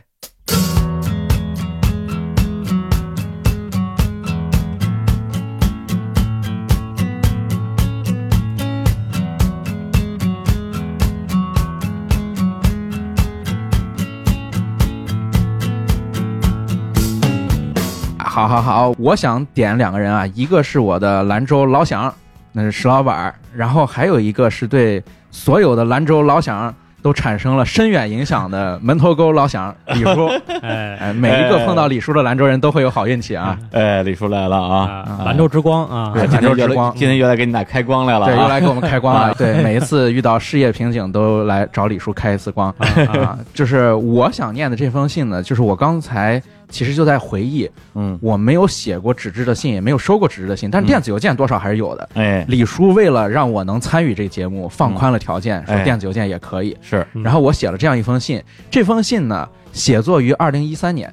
二零一三年的时候，我上大二，然后这个时候我开始准备想要去申请出国留学了。然后呢，我在出国留学之前的半年做了一件事儿，就是我申请去修双学位。去修双学位就是我本来是中文系的，然后我再读一个金融，但是呢，学校里面是不给这个双学位分开开成绩单的。这样的话，把金融那部分成绩如果都算到这个中文系这边，你想一想啊，概率论与数理统计，然后统计学这些可怕的东西一旦弄进来，你的成绩会很差。于是，我给校长写了封信，而且得到了校长的回信，就是我说这事儿怎么办，对吧？我出国想要两份成绩单，或者你至少把我辅修那些东西标出来，嗯，我就写了这样一封信。我现在看起来这封信真是公文写作，你知道吗？哎就是完全不像我写出来的。啊，你要念的是你给校长写的信，对，我要念的是我给校长写的信哎。呀，嗯之前那个上一次史蒂芬来录节目啊，带来了他一个好朋友啊，网红这个李雪琴。本来说听李雪琴好好聊聊他自己的这个个人的一些经历，结果根本压不住小史，非要骂学校啊骂了一期的学校，我有这回事吗？还还没骂够，今天又跑过来骂学校了。有这回事吗？不，我我现在我现在已经很紧张了。夹带私货，用各种方式自己骂学校啊。这个你不用紧张，嗯因为刚才在后场过程啊中，我已经在台下跟石老板互相看过我们这个信。啊，石老板可以确定这个信绝对没有问题，因为我当时是在表达我自己的诉求嘛，对吧？啊啊啊，行行行，啊嗯，然后我简单念一下，它很很短啊。嗯我说：“尊敬的校长，您好，我是南开大学修读双学位的本科生，新一年海外研究申请即将开始。由于我出国申请需要教务处开具的成绩单，而教务处不能分开列出我修读两个专业的成绩单，这个规定十分影响我申请到更好的学校。”而且，国外的高校也会以整张成绩单来呈现的所有科目为准，历年出国的同学都对此颇有怨言，甚至不得不放弃双修，一直没有找到解决的方法。可以说，这一问题是全校性的、长期性的，对学校和学生的发展影响深远。我认为学校应该以学生更好的发展为工作目标，行政部门一些不适合学生发展的成就规定应该打破。毕竟我们要的仅仅是两个学位、两张成绩单，这个要求是合理的，也是不难满足的。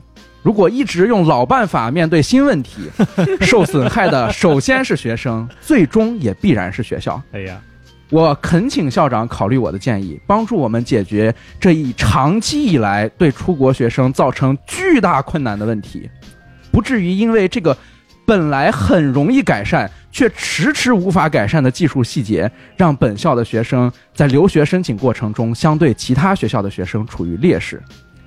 行政部门为学生服务是天经地义的，不能因为一个部门工作程序的简省和工作方式的惯性，牺牲广大同学的利益。我们期待您的回复，并随时愿意与您或教务处的其他老师协商改进方法。祝您工作顺利，顺送下安。然后这个啊，我不知道，就是以这个这个专业人士啊，以这个业内人士啊，以这个体制内人士啊，这个观点，觉得这信写的怎么样。但是你让我说，我觉得写的还是非常工整的，啊，有理有据，对。而且还说，啊，这个不是只为学生谋福祉，也为学校谋福祉。你有没有感哎。觉，在咱俩接触了这三年多的时间里面，有没有感觉这个信不是我写的？这的确不像你写的而且我发现啊，我哎发现一点，这个信啊还是得读出来。啊，就是我从来没有听到小史这么温柔的说过话，你知道吧？就是啊在刚开始的时候，像一个天真烂漫的小学生一样，啊，这个语言，然后随着这个信的越说越重，嗯然后这个声音也变得越变越粗。当时说俗一点的，可能就是求人办事儿，你的姿态肯定跟平时是不一样的，对吧？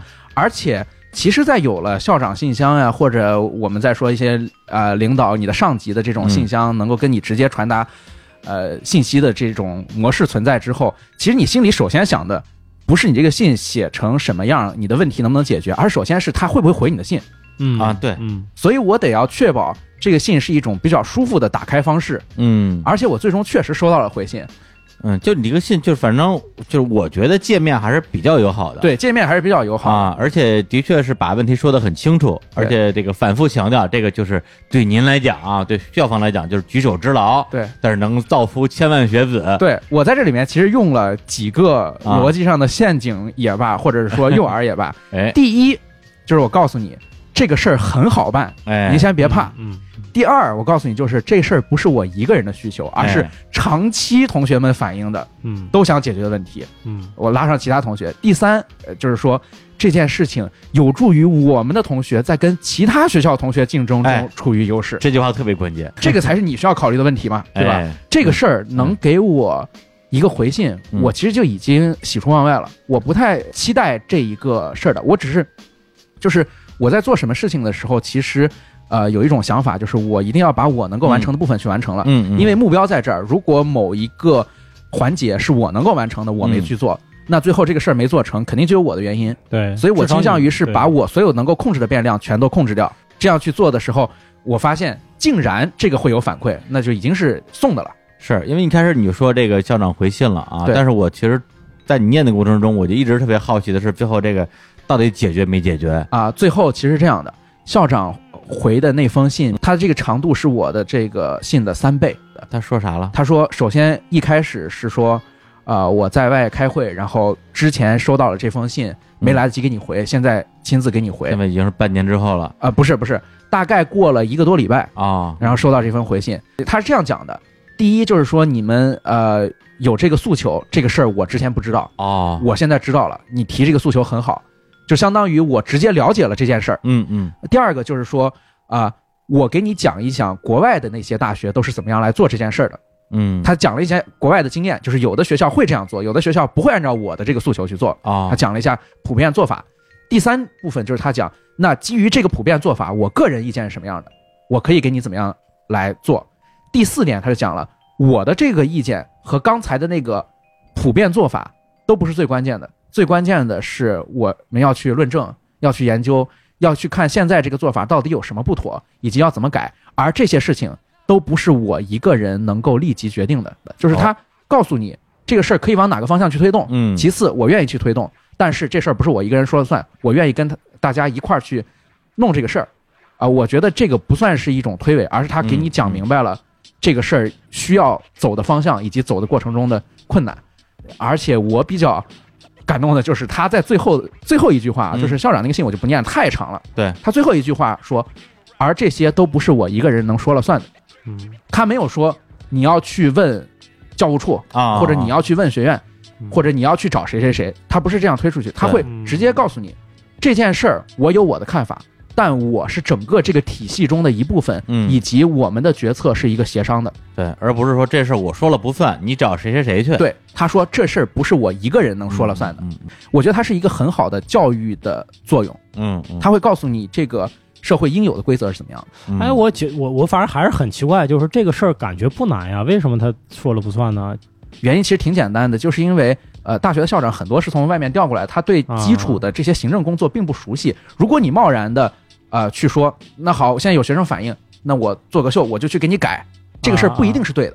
嗯是是是是是，有些时候我们就是听的一面之词，然后觉得这个事儿不是明摆的吗？这肯定是这个系统的问题，这嗯流程的问题。对但实际上你如果就是把把话说下去，你自己去看这东西，其实它可能有更多的历史的成因。是，而且它其实是很多齿轮互相咬合的状态。对就比如说你在一个学院修了这个成绩，你为什么不想把它放在整体的成绩单上？肯定是因为这个学学院成绩打分非常紧，跟你的学校相比打分的标准不一样。嗯但是你直接把这个成绩单给它拧过来，就相当于你不管这个整体，而把局部的一个齿轮换掉，这个是有问题的。其实我挺好奇，那这个事情你去追踪过他的后续吗？就在你走了之后，这个反正你你可能赶不上了，啊，我赶不上了。后边这规则改了吗？啊、后面首先两件事儿，嗯第一就是校长离任了，哎，在我毕业之后的第二年还是第三年，校长就离任了。啊然后其次呢，就是成绩单的。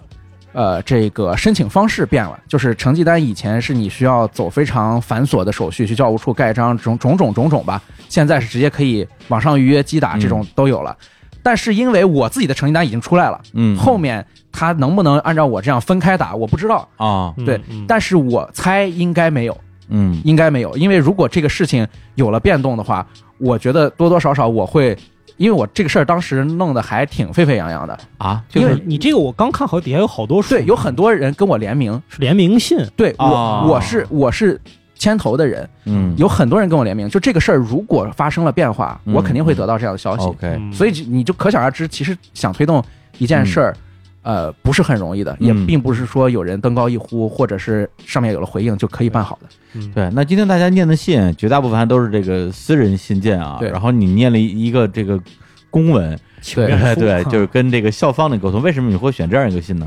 我觉得选这个信有几个原因。第一个原因就是这封信是我写的，嗯是我牵头的，是我做这个呃跟校长沟通的直接的代理人。嗯嗯，但是这封信的参与人数之多，呃，我现在我可能想也无法再复制了。这个事情当时有二三百个同学参与，哦就是那个名单非常的长。然后我觉得这是一个我对他们的一个责任，嗯，然后我也很少去承担过这么重的责任。嗯然后他，所以他对我有非常大的意义。我觉得这个事儿里面学到了很多东西。嗯首先就是自己的事情，一定不要因为这件事情看起来太过遥远就不去负责任。嗯嗯你一旦负起了这个责任之后，你很有可能会发现，这个本来就很遥远的事情，对方很有可能会伸出一个比你更长的手来扶你一把，嗯，或者与你产生互动。就是不要去逃避本来属于你的责任。嗯啊。第二点就是，既然我刚才已经说了，这么长的时间，大家都饱受这件事情的困扰，都有自己的想法，那为什么在我之前就不能有人去问一问呢？嗯所以我觉得，我能两天之内积攒二三百个人跟我一块儿去写这个信，那大家早干嘛去了？所以我觉得就是遇事儿不要躲，嗯这个是我得到的最大的教益。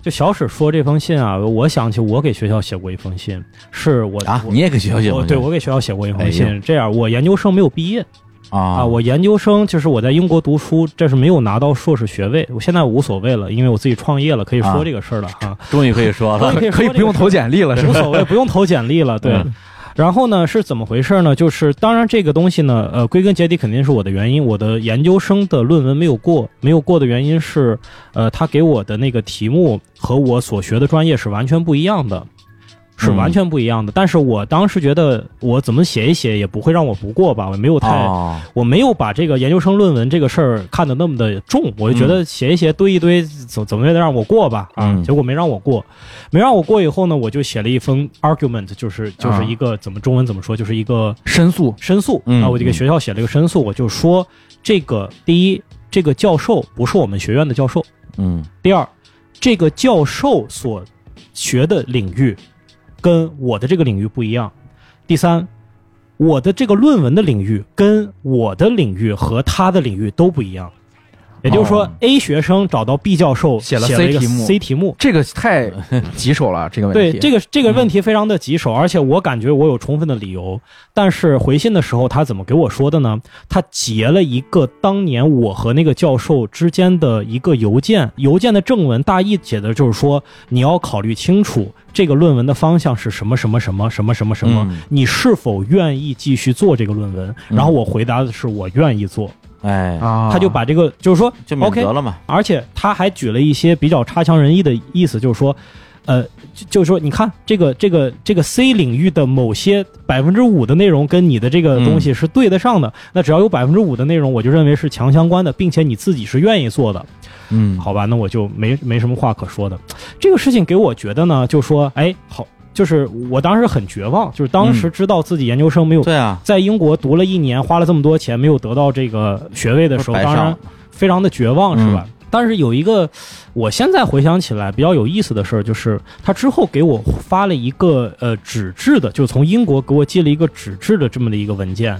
这个文件上面呢，除了说了一个，就是说，首先我我认为你之前的那个申诉呢是没有什么道理的，我有这样的一二三的呃理由可以去驳斥你。嗯但他说了一个什么事儿？他说，但是你当时那个得分呢，是我忘了是五十八分还是五十九分，啊，就是离六十分呢就差一点点，就因为你差不多要及格了，嗯所以我给你一次重修的机会。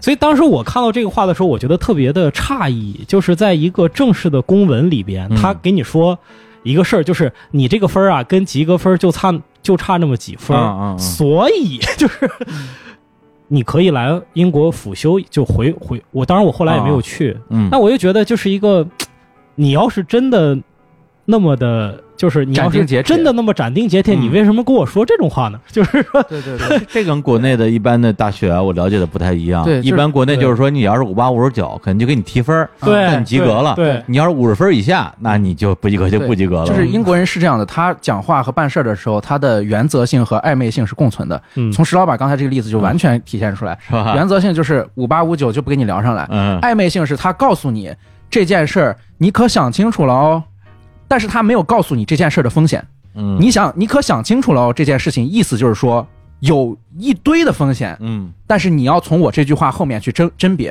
嗯而不是我直接给你一个风险条款。嗯我现在反正感觉嗯回过头来想这个事儿呢，就觉得是一个。呃，给你一个斩钉截铁的一个回复，又同时给你一个非常暧昧的东西，嗯就是觉得很，反正是五味杂杂陈吧。啊所以最后你咋办？你去重修了没有？我我没有重修，嗯我觉得我我的时间更加宝贵，我不愿意再再花半年再去做这个事儿。我觉得如果我真的做了，我我这半年怎么过，我就完全没有没有脸，然后也 就是就是就会会会过得特别痛苦，是吧？嗯就是我觉得人在一定的情境中是绝对弱势的，嗯就是嗯职场不是这样的，但是你在学校的时候，你对一个这种体系你是绝对弱势的。是是在这种情况下，如果有你的诉求，不要因为你的绝对弱势而放弃沟通，嗯即便去沟通，可能也不能实现你的诉求，就像石老板这样。嗯，嗯，但是你在这种绝对弱势情况下，也要去争取你的利益。对，我觉得它是几个方面，一个是你在这个绝对弱势的时候，要不要去争取，对对，以及你如果心理预期是达不到诉求，是不是还要去争取？对，还有一个就是说，你要不要因为你处于一个绝对弱势的地位，而本能的选择了一种特别的激进的对抗的方式来表达你的诉求或者情绪？对，就是比如说，我现在就绝对弱势，我知道这事儿就办不成，那我索性就立个 flag，你看我敢把这话说成这样，哎，变成一个行为艺术对，变成一个行为艺术。对哎呀，所以石老板当时确实可能是搞了行为艺术，哎今天没有告诉我们而已。不是或对，或者石板那封信，如果要是要是让让史蒂芬给你写的话，你就拿到学位了。但是拿到学位，石老板肯定就是找工作就不创业了呀，有单立人了呀，哎呀，对中国喜剧业的未来就不一样了，就暗淡了。行，那那个史蒂芬的信啊，就念到这里。那下一位要要念信的呢，就是哎，我们因为我们这车轮战啊，哎，对，下一位念信的就是石老板儿。哎哎，老板儿选的谁啊？你没选我，我给你接啊。啊，没有啊，我因为我因为我知道你会选我的，对，要稍微换一下吧，还是选我的这个兰州老乡，还有这个，哎哎哎，你俩都不用下去了。我们俩都不用下去了，只有只有你下去了，只有你不啊受欢迎啊！对，还有这个武指导，哎，哎，行，我知道啊，上。好，开始。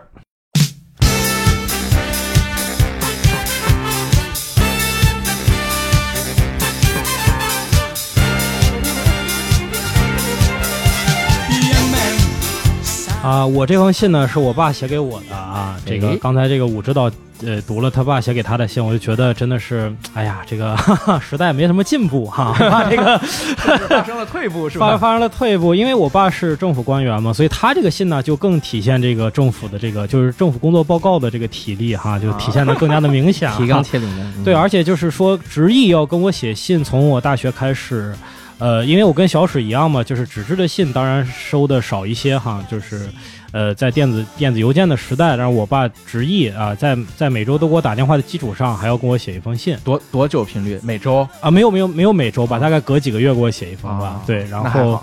对，就可能是这个西北父母的也是比较内敛啊，有些东西呢是是不直说，但实际上他这个不是不直说，他他真的 他真的是就是，哎呀，怎么讲呢？他一定感觉是自己梳理一下思路，是吧？就整理一下思路。对对对，我我我我读几段哈，这个有什么大家可以随时打断哈啊。七二的儿子很久没给你写信了，有些事当面一时又讲不透，所以想通过写信的方式告诉你我的想法。嗯首先是关于大学，就像我跟你谈的，大学实质上是教给我们思维和解决问题的方式，特别是学理科的，所学的是如何遵循正确的逻辑思维和合理的方式解决问题。哇，这长难句，我跟你说。对，这个真是长难。在 平时各类学科的学习中，一方面学习了知识，另一方面接受的是逻辑锻炼。就像你目前思考的问题、解决问题的形式，实际上已不知不觉接受了训练。而就你所学的知识，实际上是涉及目前经济活动的许多方面。这是翻译过来的新我我觉得，我觉得石老板他爸有一点非常绝的，就是他写这种长难句，你知道很多人写这种长难句，写着写着。会丢宾语，主语就会丢了，嗯或者啊宾语就会丢了，对或者谓语就会变了。但是他写的这个写到这儿，如果石老板没有念错的话，那嗯主谓宾都是齐全的，哎而且没有发生过飘忽，这个就非常牛。还有他特别牛的是，他把经济叫经济活动，你知道吧？嗯经济活动中的方方面面，这句话就好像说。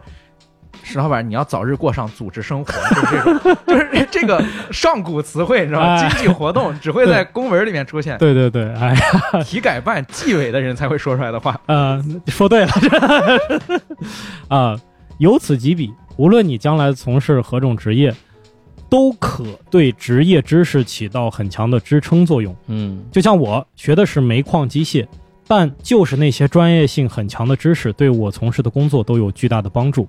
一是我知道遇到问题应该按照什么路径去思考，如何去做；二是所学的机械制图、机械原理、普通电工等，嗯 使我对后来所从从事的经济工作理解和掌握起来就变得相对容易，甚至比那些学经济的人还要强。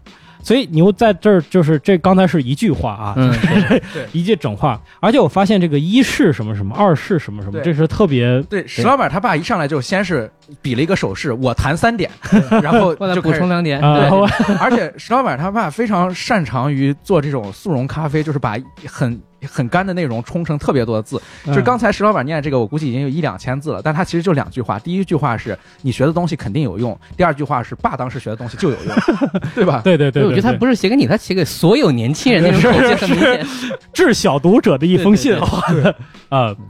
这也是很多单位很喜欢学理科学生的缘故，嗯包括目前掌握国家命运的人，也大都是学理工科的原因。嗯，一下就是啊，这个高度啊，这个高度就出来了，是吧？对嗯，况且就你学的专业，具有相当宽的适应性，可以讲没有用不到的地方。加之所受到的逻辑思维的训练，无论将来从事何种工作，都将十分有益。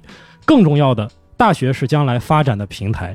况且华电是教育部直属二幺幺重点院校。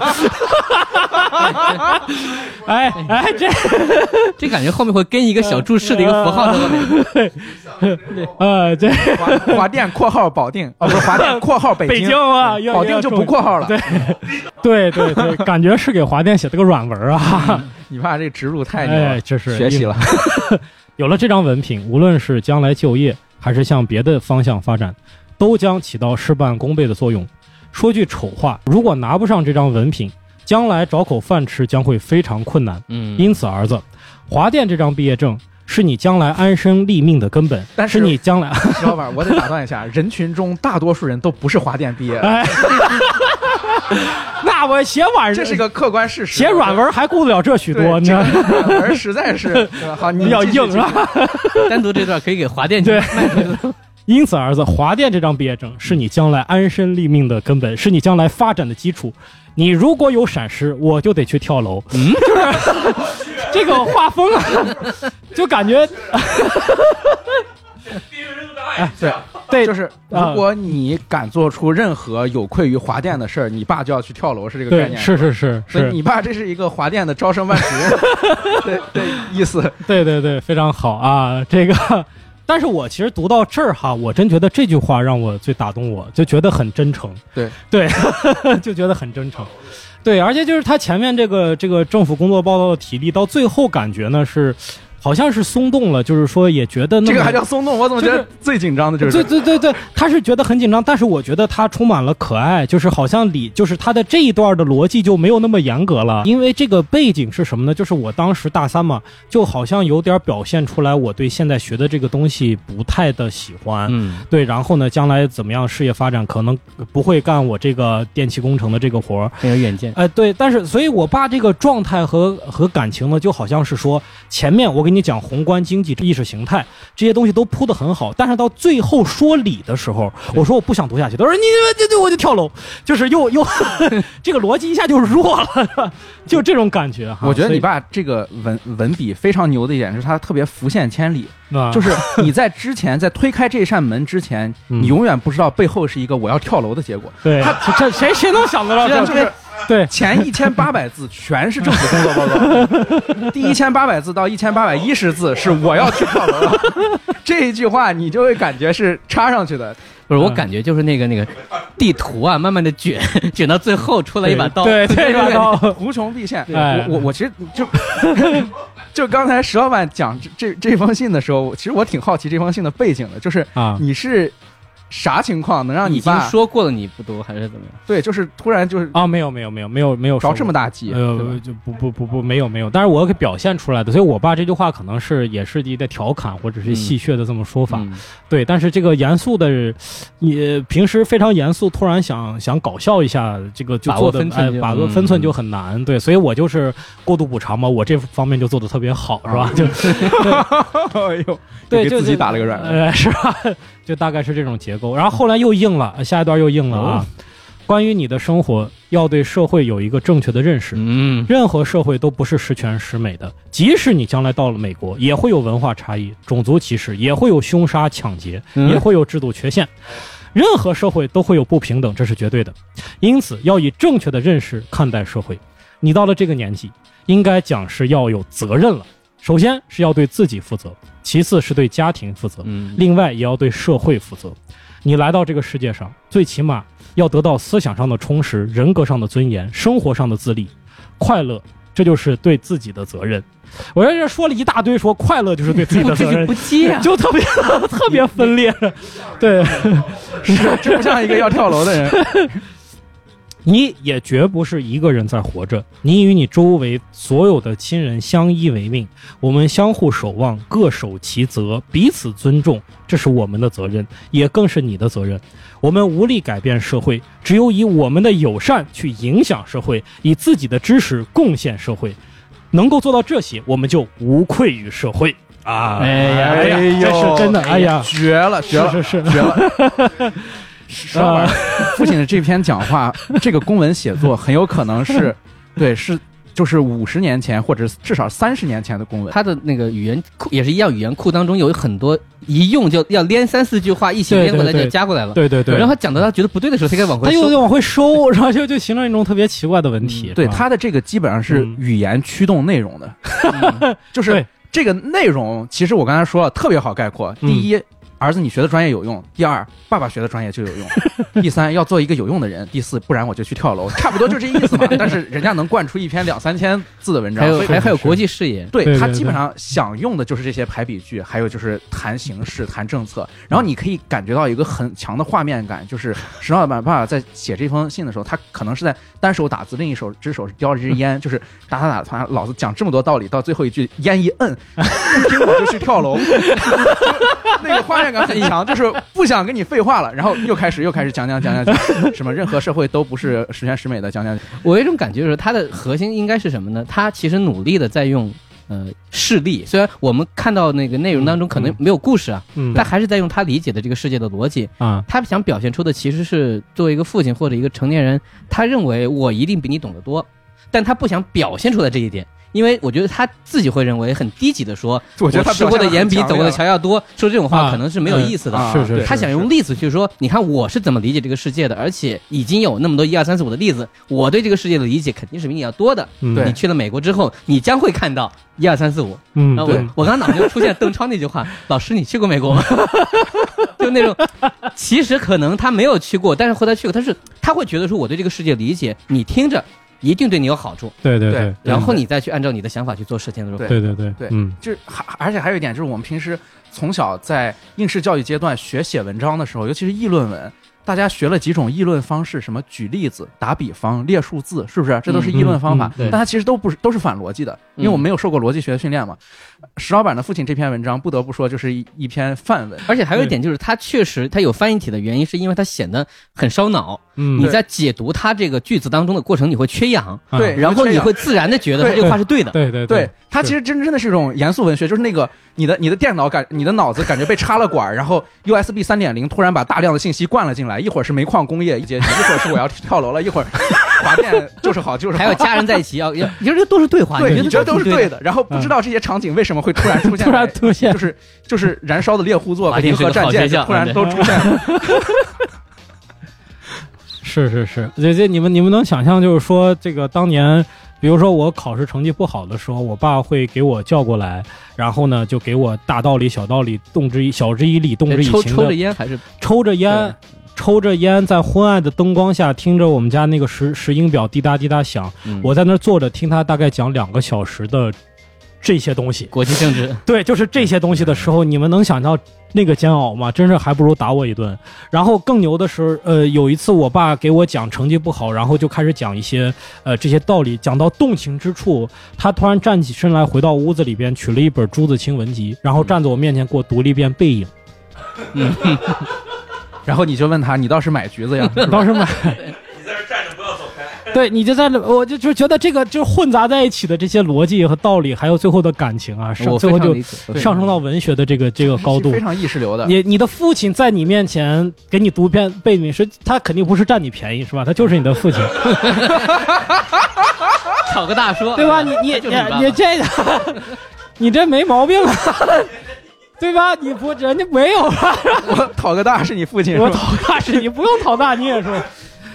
但是那种画面的冲击力和那种感觉，就是哎呀，这个画面冲击确实很强，嗯就是体制内有这么意识流的人，我们也没有想到，就是是其实说刚才我的信当中还有最后一页我没念，啊。我爸在后面给我写了一首诗，哎呀，是一样的。是是是，而且那个诗不是，它不是古体诗，也不是现代诗，是老干体是吧？它是一个类似于十几行字数一样也不押韵的 那种排比句，还是那种感觉，啊，对对，就那种很骈的感觉，就骈文那种感啊觉，基本上还是那些意思。嗯，然后但是比较对仗，它其实三个字、四个字、五个字就这样。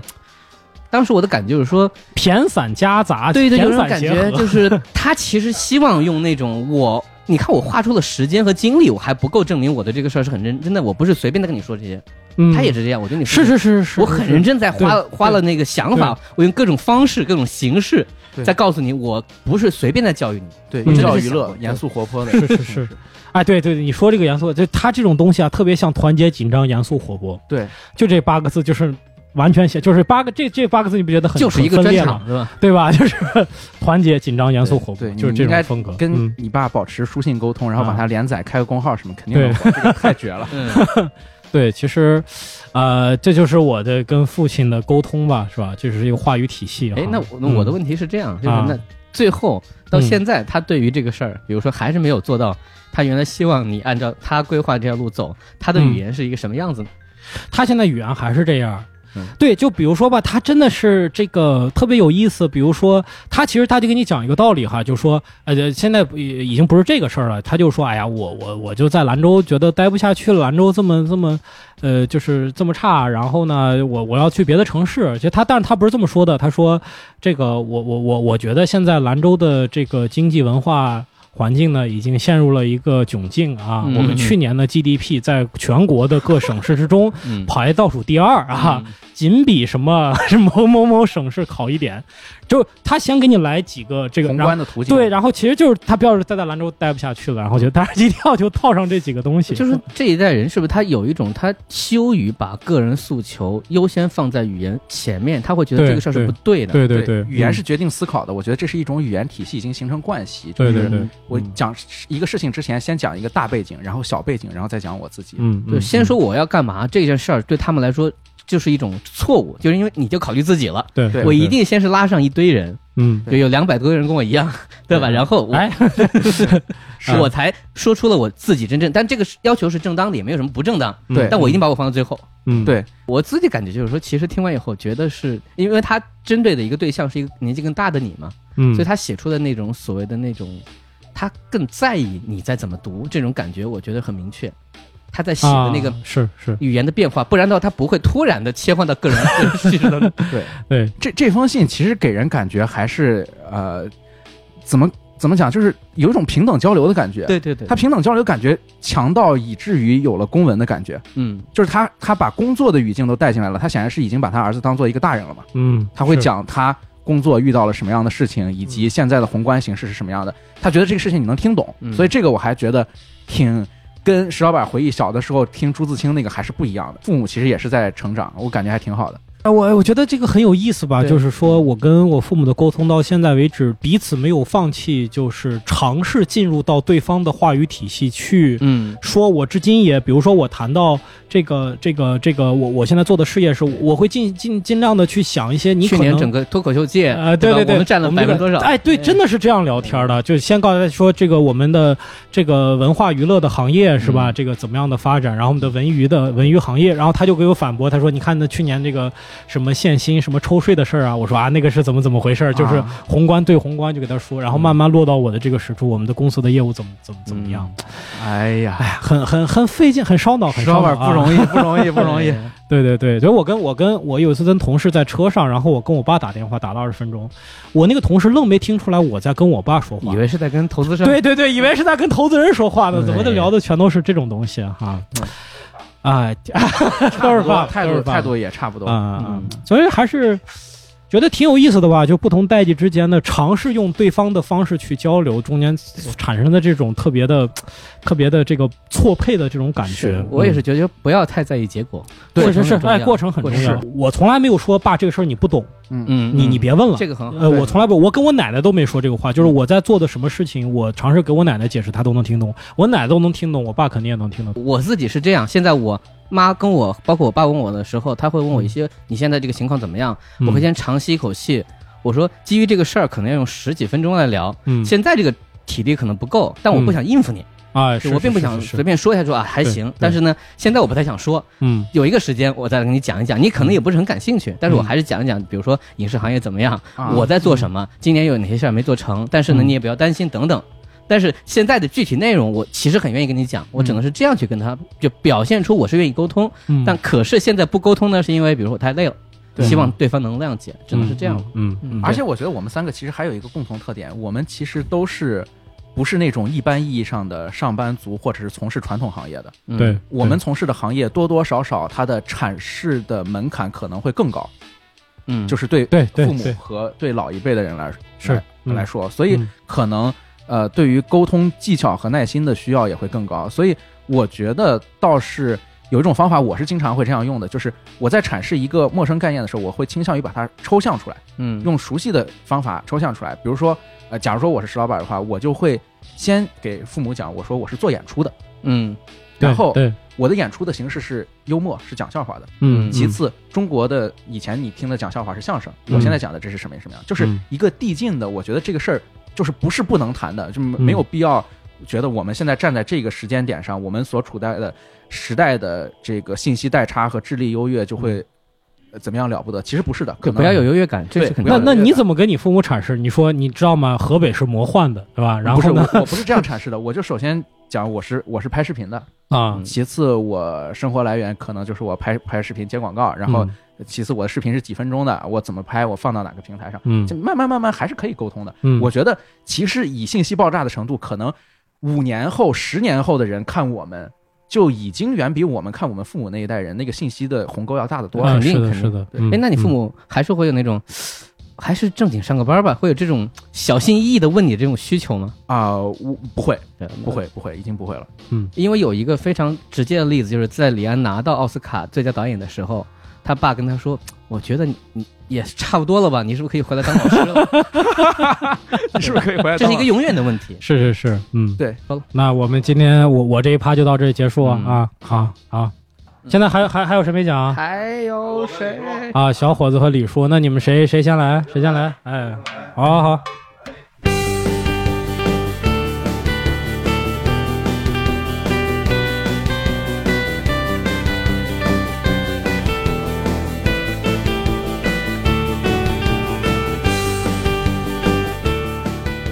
好。那个轮到我读信了啊！我这封信呢，这个首先一定得选青那个青年老师啊，因为这封信是这个秦岩老师带来的，这是我当时写给秦岩老师的信。然后另外一个呢，我选表叔来听啊，就是看看你那种酸臭味儿，你看看我们 这种这种这种钢铁般的友谊，我还以为你们这里面是有什么事件什么的，要我来解读一下。事件也是有的啊，一会儿啊你可以解读一下啊，大家来来听一下啊，因为这封信，哎呦，我看到以后是恍如隔世，因为这个信啊，这个信封还是我学校的信封嗯，专门去学校买的，上面写着上海水产大学。然后呢，为什么要买这个信封？你知道吗，秦老师？你你说没说过？我不太记得了，啊你再说一遍吧。买这个信封的原因是因为我不用在下面写那个上海师范大学或者 寄信的地址。哦，没说过，没就能过。省很多事儿啊，对，然后所以我就买了这样的信封，买了好多，当然啊学校那个教育超市啊啊卖的，然后信纸也是学校教育超市卖的哎，上面有我们学校的那个 title，哎啊红红头文哦件红，头文件红头文件上面这个上海水产大学几个大字，现在这个版本已经没有了。啊，对现，在改名上海海洋大学了，所以这个是绝版的啊。而且小伙子子老师这个信纸明显是比梁总的那个信纸要好，质量要好。哦，梁总的那个用的是父母单位的信纸，然后都特别薄，嗯都都一捅就破那种。然后小伙老师这就倍儿厚，倍儿瓷实。那梁总那信纸我特别羡慕，啊因为不用花钱，就是我 这我这都花钱买的呃，。小伙老师的信纸明显次于我那信纸。啊，哎哎呀，你那个也是酸臭信纸，你哎酸梅粉毕业那年我们一一起分手。哎，然后这个上面我先给大家念念这个信封上写着啊，这个福建泉州啊嗯，管桥大学某某某届啊，谢丹青（括号收啊哎，就是收，一般大家会写一个收啊，谁谁收括号收，然后我这个写了一个收啊，就是收啊带带带口气的带着语气。带着语气的啊，就是模仿那个其实是呃周星驰喜之王喜之王里里边的啊。对对对。对，然后到后来就已经就从第这是第一封，还比其实还是有点矜持的，就是收啊。然后到后来基本上就每一封后边都会加一个，就是加加你一个身份，对比如说比如说谢丹青（括号师傅）收啊。然后呢呃那个谢丹青勇士收，什么剑士对，然后到后越来越怪，就就各各种职业 各种称谓什么，然后大妈对对，谢丹青大妈。然后后来梁总给我写的是什么什么谢丹青（括号什么嫂娘）收，嫂娘，都括都这是嫂娘，嫂娘都出来了。特别奇怪啊。哎。这个呢，呃，这封信我看了一下最后的那个落款啊，是这个呃二零零零年的十月二十四号嗯啊，这也是我给钱老师应该是写的第一封第一封嗯第一封信啊，在梁总那封之后，我就收到这封了。对，然后那个其实先说一个小的插曲，就是因为就是我跟梁总之间的信件可能要比跟秦老师信件要多，嗯因为这个北京、上海，北京、上海这个发信快。对哦对，然后呢，我们呢，这个发到泉州呢都有点慢，嗯，我们都是收到信以后马上回复，然后呢就是这样，所以我们之间的信件就没有那么多嗯啊，数量上，而且我一般是在什么场合在写这封信呢？啊，都是在教室里，哎啊，我是不写信不去教室的啊，我 我一般只要要写信了，我就去教室什么学啊，去去教室买一份《体坛周报》垫在下面，然后这个写写起来舒服一点。写写完信呢，看看《体坛周报》，看完了呢，我就回去了啊，我就我就我就回去了。所以呢，这个我给大家来读一下啊，这个开头是这样开头的，叫这个 不太合适吧？这个这个是一个开头，啊，不是谁谁谁，啊是这个不太合适吧？这个这是来自我们一个中学同学，是我们小组的组长啊，哦他的一个口头禅啊，说这不太合适吧这？不太合适吧？对，然后那个其实就是一个特别傻的话啊，对，然后我就念正文了啊，嗯，哎，真是吃力啊 念自己写的信啊啊，自己幼年时期写的信。金岩老师啊，提笔写信还是颇富怪异啊，我心中始终有一团阴云挥散不去。是了，不知道要说点什么。这个是第一段啊，也是进入鲁迅体啊 啊，然后下下一段。现如今上海是整天阴沉薄壁的，许多热带地区的大叶子绿树看得我眼花缭乱。当然，更让我眼花缭乱的是大学里的女生们。哎哎，呃，这个有几个还是可以的。是什么？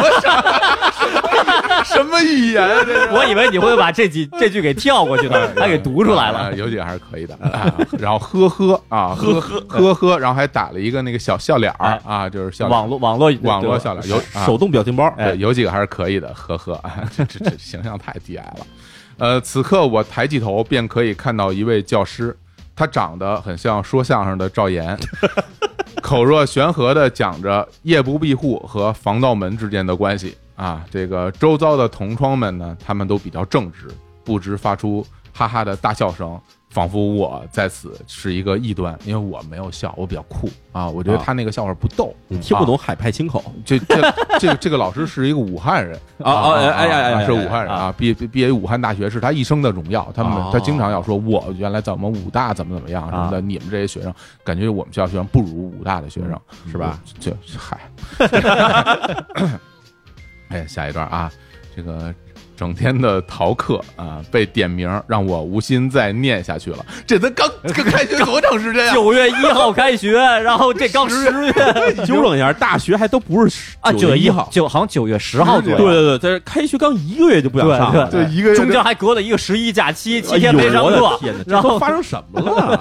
让我在无心啊念下去了。我想我应该回家去，我想念粮食，粮食。想粮食就是呃梁梁总梁总。啊啊粮食梁粮食唱片的梁总，嗯，呃，下面聊了一些我最近的这个文艺文艺文化生活啊啊。呃，最近我聆听了一干 CD，这用词啊，一干 CD，大约有个二十几张吧，啊，贝克的电子乐做的绝了，设备真是不错，这就更加加深了我好挣好多钱啊买好设备的决心啊。其他的当然都是过眼云烟。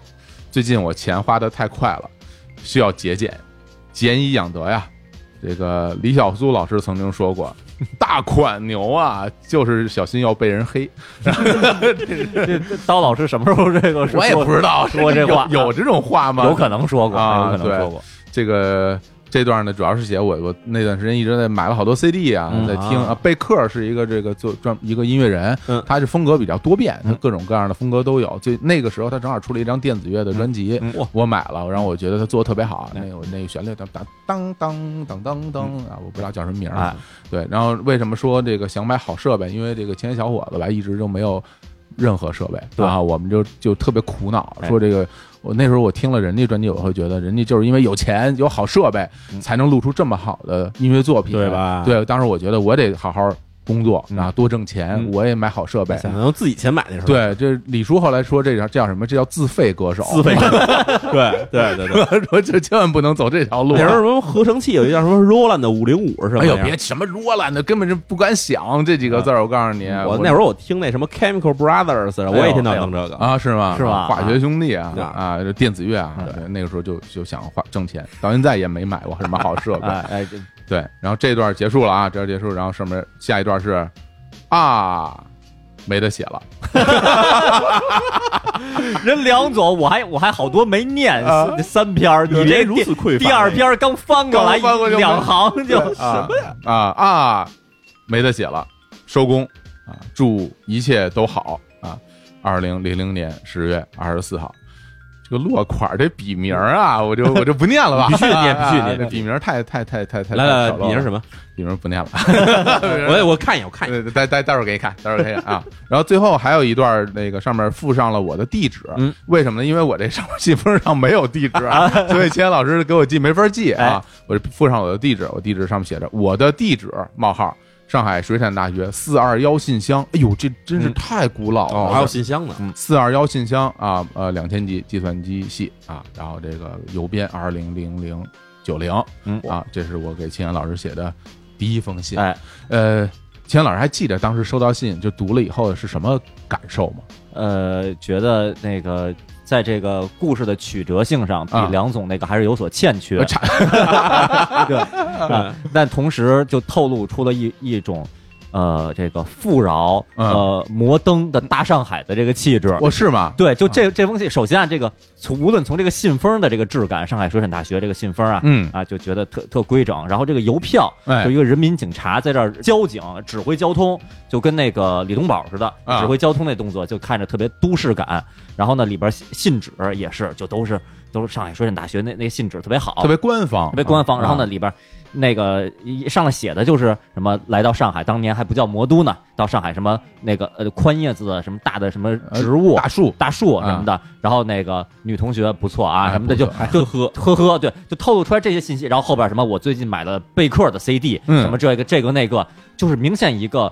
过得挺好的一人，然 后对。对，就这这个城市也好，城市里的人也好，精神生活也特别好，嗯。然后到最后就无所事事，哎呀，不想上课，算了，没得写，就这样吧，然后就完了，就是就觉得过过得特别特别不错。嗯。而我当时的状态，我刚一到大学的时候，因为其实你你刚一到大学以后，你什么状态跟你的住宿环境特别有关。哦，我大一的时候刚一到大学，当时是挺有落差的，给我们分配的是那种八人宿舍。哎呀但是呢，人多是一方面，本身那个楼也是一个老楼，然后呢，教室里还不让用电脑，你就算各自己有电脑，不让带到不不让带到宿舍里去用，说是说是那个供电呀、什么管理啊都都不方便，要用电脑必须得去计算机房，所以呢，就电脑也不能用，然后就就在就在宿舍里边，就每天无所无所事事，嗯所以那些天就刚开学的那一两个月，落差挺大的。嗯，就是不不是不是非常愉快。哎，然后呢，立刻就看到这这么一封充满着亚热带气息，仿佛充满着亚热带气息，我要买好设备什么的，我就当时就我就向往。啊。我特别向往，我就觉得上海亚洲的巴黎，东、嗯。东方小巴黎，嗯。亚洲的中心，嗯。这个生活太美好了。然后我我记得可能就在小伙老师这封信来了不久之后，哎。我我回的信里边，我好像就跟你倾诉了我的这感觉。你我不知道你记不记得我有印象是吧？啊我当时就说，遭遇啊。对我说我说我这猪狗不如的生活是吧？什么你什么你上海你真不错呀，你什么的，就就就就特别特别特别羡慕，酸了，对酸了。嗯。然后后来呢，当然了，一年以后，后来我去那个小伙老师那个去找他玩耍，利用嗯。十一假期，嗯。这以后，然后我当时就心情就变得很很很平和了，就是就是哎呀，这个啊，好像学校坐落的地方啊，对，好好像我老师的这个大学生活吧，没我想象的那那么那么五光十色，那么你原来也就这德行，对，好像好像上海也也那个跟跟我想的好啊，你们这边这个这个这个大叶子这个植物没我们泉州那边大，我们那边比你这热带多了，这大多了这个啊，哎这说实话，我那个时候刚到学校，的确是有一种。呃，就很失落，就是很失落，因为就是当时就是没想到学校那么小哎啊。之前在这个招生呃那那些宣传里面啊，看学校照片拍的可漂亮了，哎，然后到了以后发现学校比我们中学大不了多少啊，我们中学已经非常小了，嗯学校非常小。然后整个的建筑也也都就挺破旧的啊，因为学校比较旧嘛，对，然后就而且主要是隔壁还有上海理工大学什么的，嗯。人家学校就特漂亮，有这种笔直的林荫大道什么的，我们学校根本那直直的路都很少啊嗯，都就特别特别有落差。嗯。我觉得我的那个怎么说，就适应力还是挺强的，因为哎。我呃自己一个人到了上海，然后把所有的手续都办好，都是我自己一个人弄的，然后还行。对，很快就可以到球场上跟这个踢球的人打成一片。哎。啊，对，然后也就是也满足了我，就是到了不同城市去观光的这个理想。后来因为我到了以后，马上就坐着车到处去转啊，嗯就感觉收获还挺大的。但是对于这个呃学业本身啊，还是没有那么大兴趣。嗯也很大的一个原因，可能就是因为。就是计算机系啊，大部分都是数学，啊特别难然后我这数学真的挺差的，然后我学着也费劲，就不不想学了是。我觉得你那会儿那很多课，你当时跟我说过一些嗯课，我当时听着，我觉得我当时的心就是，如果让我去上的话，可能我的状态就会变成李叔刚一上大学，他学他那几门课的那种状态，就是嗯，太难、太太没劲、太痛苦。是嗯，但是我觉得写信这个事儿给我带来特别大的乐趣，在当年，因哎为，呃，它成了我生活中真真的像你所说，就是可能是最重要的一件事儿嗯，就是就等待着你们两个给我来的信，然后我经常就是时间差不多，因为后来我们的周期大概就固定了，嗯一般是他是一周，你好像十天左右，我是十天，对，你是十天，哦他是一个礼拜，他是七天。就梁梁河是七天，对，所以就是每次到了这种周期的时候，我都会去在学校那个收发信件的地方，我去等，然后就等着他们的信来，有一丝这个家乡气息的东西来，吧就是就觉得能够收到朋友的这些最新的资讯，哎然后大家的生活状态的相互交流。对这个信跟大家分享一下呢，也是比较方便，因为首先呃也不用博得这个收信人的呃允许啊，因为毕竟这收信人自己把信带到现场的。对，另外就是还有一个，大家为什么说我为什么不去读秦岩老师给我写的信呢？嗯就是因为我在这屡次搬家之中啊，这信也不太好找啊，我最近没没找着，但应该不会遗失的。啊，说了一个点，其实我特别有感触啊，嗯就是说每周真是写信是一个特别大的事儿吧，嗯然后最盼着写信，同时对于我来说，对于当时的我来说，也特别盼着写信，嗯呃，因为这是一个汇报我思想。这个汇报我的精神状态，汇报我的生活，呃过组织生活的一个一个重要的一件事儿。的确，我在生活中，比如我看到一个什么怪人，我经历了一个什么有趣的事儿，我有一个什么感悟，我当时的真的是我要把这些事儿我都，呃，用脑子记下来，尽量记下来。等下周我收到小伙子了，收到梁总写的信了以后，我要回给他们回信的时候，我要把这几几件事儿好好包装一下，对用巧妙的文笔给他们分享过去。是所以就会会变得我会更加注意观察这个自己的生活，真的很有可能就像梁总遇到那个奇怪的，其实不是奇怪的女同志，人家只是跟他无意中打了打四目相对而已，他又他把这事儿包装一下。那我就是我记得我有有一次就是我看那个别人在篮球场上投投篮儿，一个嗯一个投，嗯我就边走边看。然后我就专心看嘛，我说这个没进，这没进，这能不能进？咣，我就撞电线杆子上了。然后那那是一个那是一个男同学，然后我也不认识，然后我就觉得这事儿太蠢太逗了。就是我看一我看一个男的在那投篮，看得我聚精会神，然后于是我装了电线杆子，这事儿太蠢了。一般人可能这事儿就过去了。我说这事儿太逗了，我要把这件事儿记在心里，回头回信的时候，我要把这件事儿好好的描述一下，然后怎么包装一下，讲讲给两位朋友听，所以就会让自己的生活变得会会多很多，其实是自娱自自乐的乐趣，但是真的能把嗯把生活就是变得更更玫瑰色。你的大学就不是单纯的。不是单纯的就是灰暗的什么没劲呀没劲呀，就是就算没劲你也能苦中作乐，变得更丰富多彩。大家可能，嗯，我们的同龄人应该知道，其实，在我们上大学的时候，淼叔哈，嗯咱们几个都一起。就同一时间上大学，那个时候在大学的生活其实是非常的枯燥乏味的，没事儿干，而且它有一个特别强烈的对比，就是你在家的时候，你在上高中的时候，你家里面有电视，然后有网络，嗯有电脑，然后有同学、嗯父母、朋友，大家各种各样的都可以每天一上学就可以交流昨天的一个一些心得，比如我新新看了一 MV，我新听了一歌，新看本书。嗯但是当你你突然之间到了那样一个非常非常闭塞的环境，因为我那时候没有电视，没有电脑，甚至连电扇都没有，嗯就什么都没有的那么一个环境里面去。当时我们还交流过，就觉得大学生的生活简直是太太枯燥了，太没有内容了。那那个时候，就是整个一一个人立刻变成你的生活中的元素变得非常少。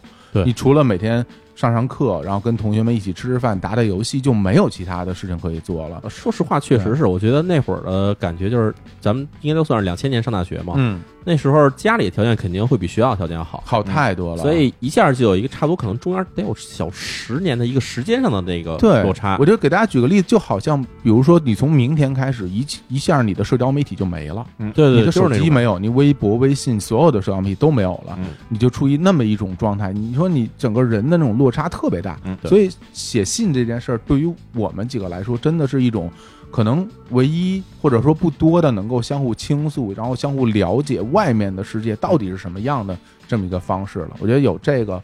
保持了四年的这这样一个习惯，我自己现在觉得都挺庆幸。你们写四年信的，我们就没停过，从哇，从入学到毕业就一直在。好像我记得是大四最后一个学期就停了、对啊，就真是有点写累了，而且那会儿也是呃各种找工作呀。对，大家到那个时候，很多时候也也生活没有那么规律了啊，然后而且而且心思不在那上面，就会讲想回家，我想那会儿 想回家。那会儿上大学的时候，我因为我首先我不给别人写信，嗯。然后呢就对我那儿主要干几件事儿特别奇怪，嗯。一个是在那个哪儿，在那个日本的网日本网站聊天室里混聊天室，哦。跟日本人聊天儿，嗯。然后学日语，啊，有。对，这是一条。厉害。的，然后后来到了大二大三的那会儿，开始翻译动画片儿，哦，就是去字幕组翻译动画片儿，还很丰富哎跟我们相比。然后对，然后后来还给什么杂志社翻译日本杂志什么的，就是主要其实说白了也就是没事儿干，然后想给自己找点事儿干，真的是，真的是，想想看的话，就是写信的话，假如要要真有一人给我写信的，我可能也会写，但是 真的是那时候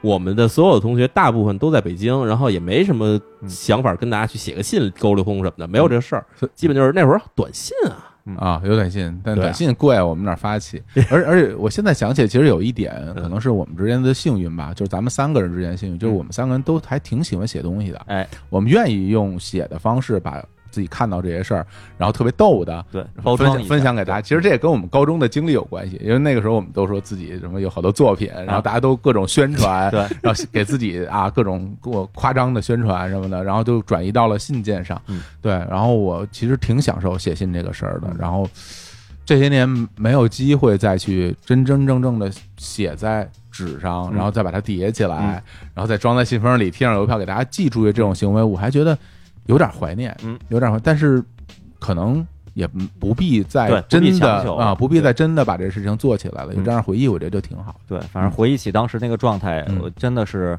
呃，自己努力让自己的生活，让自己每一天每一秒看到的东西都变得更有趣，嗯，自己让它变得更有趣，你就把它解读的更有趣，解读的更有趣，然后把它分享给朋友，嗯。其实也是分享给自己。哎，嗯，好，那我这段分享就到此结束了啊。哎。那下一个就只剩下李叔了，来，有请李李叔。哎，哎，我那个最后这个我叫什么大咒是吧？对，大咒，对。魔咒，对大对，大悲咒。大悲大悲胯，我我我我来跟这个啊，这个石老板儿啊，还有这个小伙子老师，哎，来我我们他来念封信。好，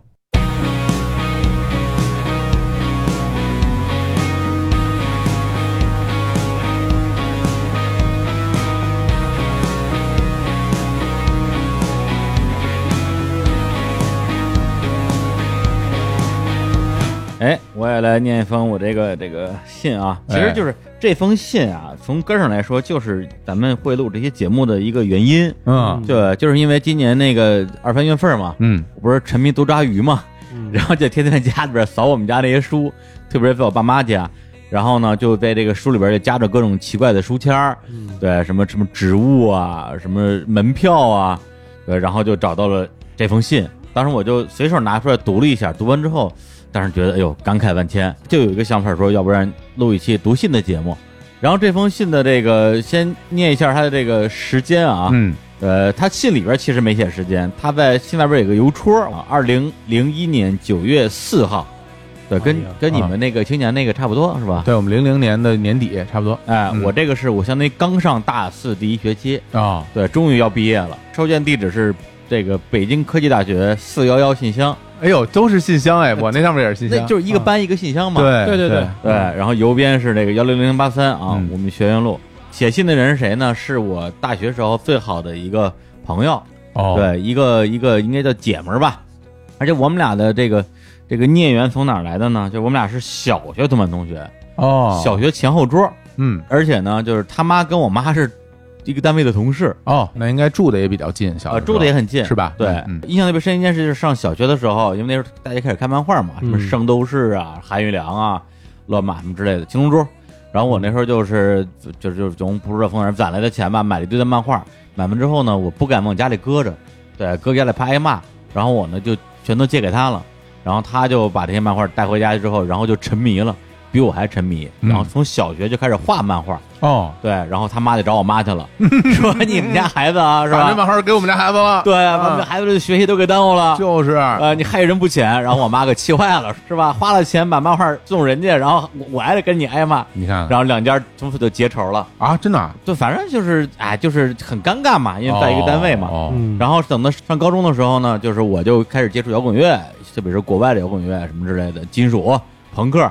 后来我就跟他聊，我说：“哎，这摇滚乐这东西可牛逼了。”他说：“真的呀。你又给人带”坏了，然后我又给他带坏，我又给我又给寄了一堆磁带。少，少少少说点话吧。哈。对，包括借他那个那本当年最著名的书《灿烂键盘》啊，讲的尼尔玛纳乐队的书啊，全都就在石老板后边的那书架上，《灿烂键盘》，而且就是这本儿，那就是这一本儿，对，就是这本当时给他看了两年，然后他就彻底毁了。嗯，等上大学的时候，他就开始玩乐队了。哎呦，对，作为一个女生啊，就是剪了很短的、非常飒爽的头发，开始弹金属大吉他，我天他是主音吉他手，太厉害了，对，特别牛逼。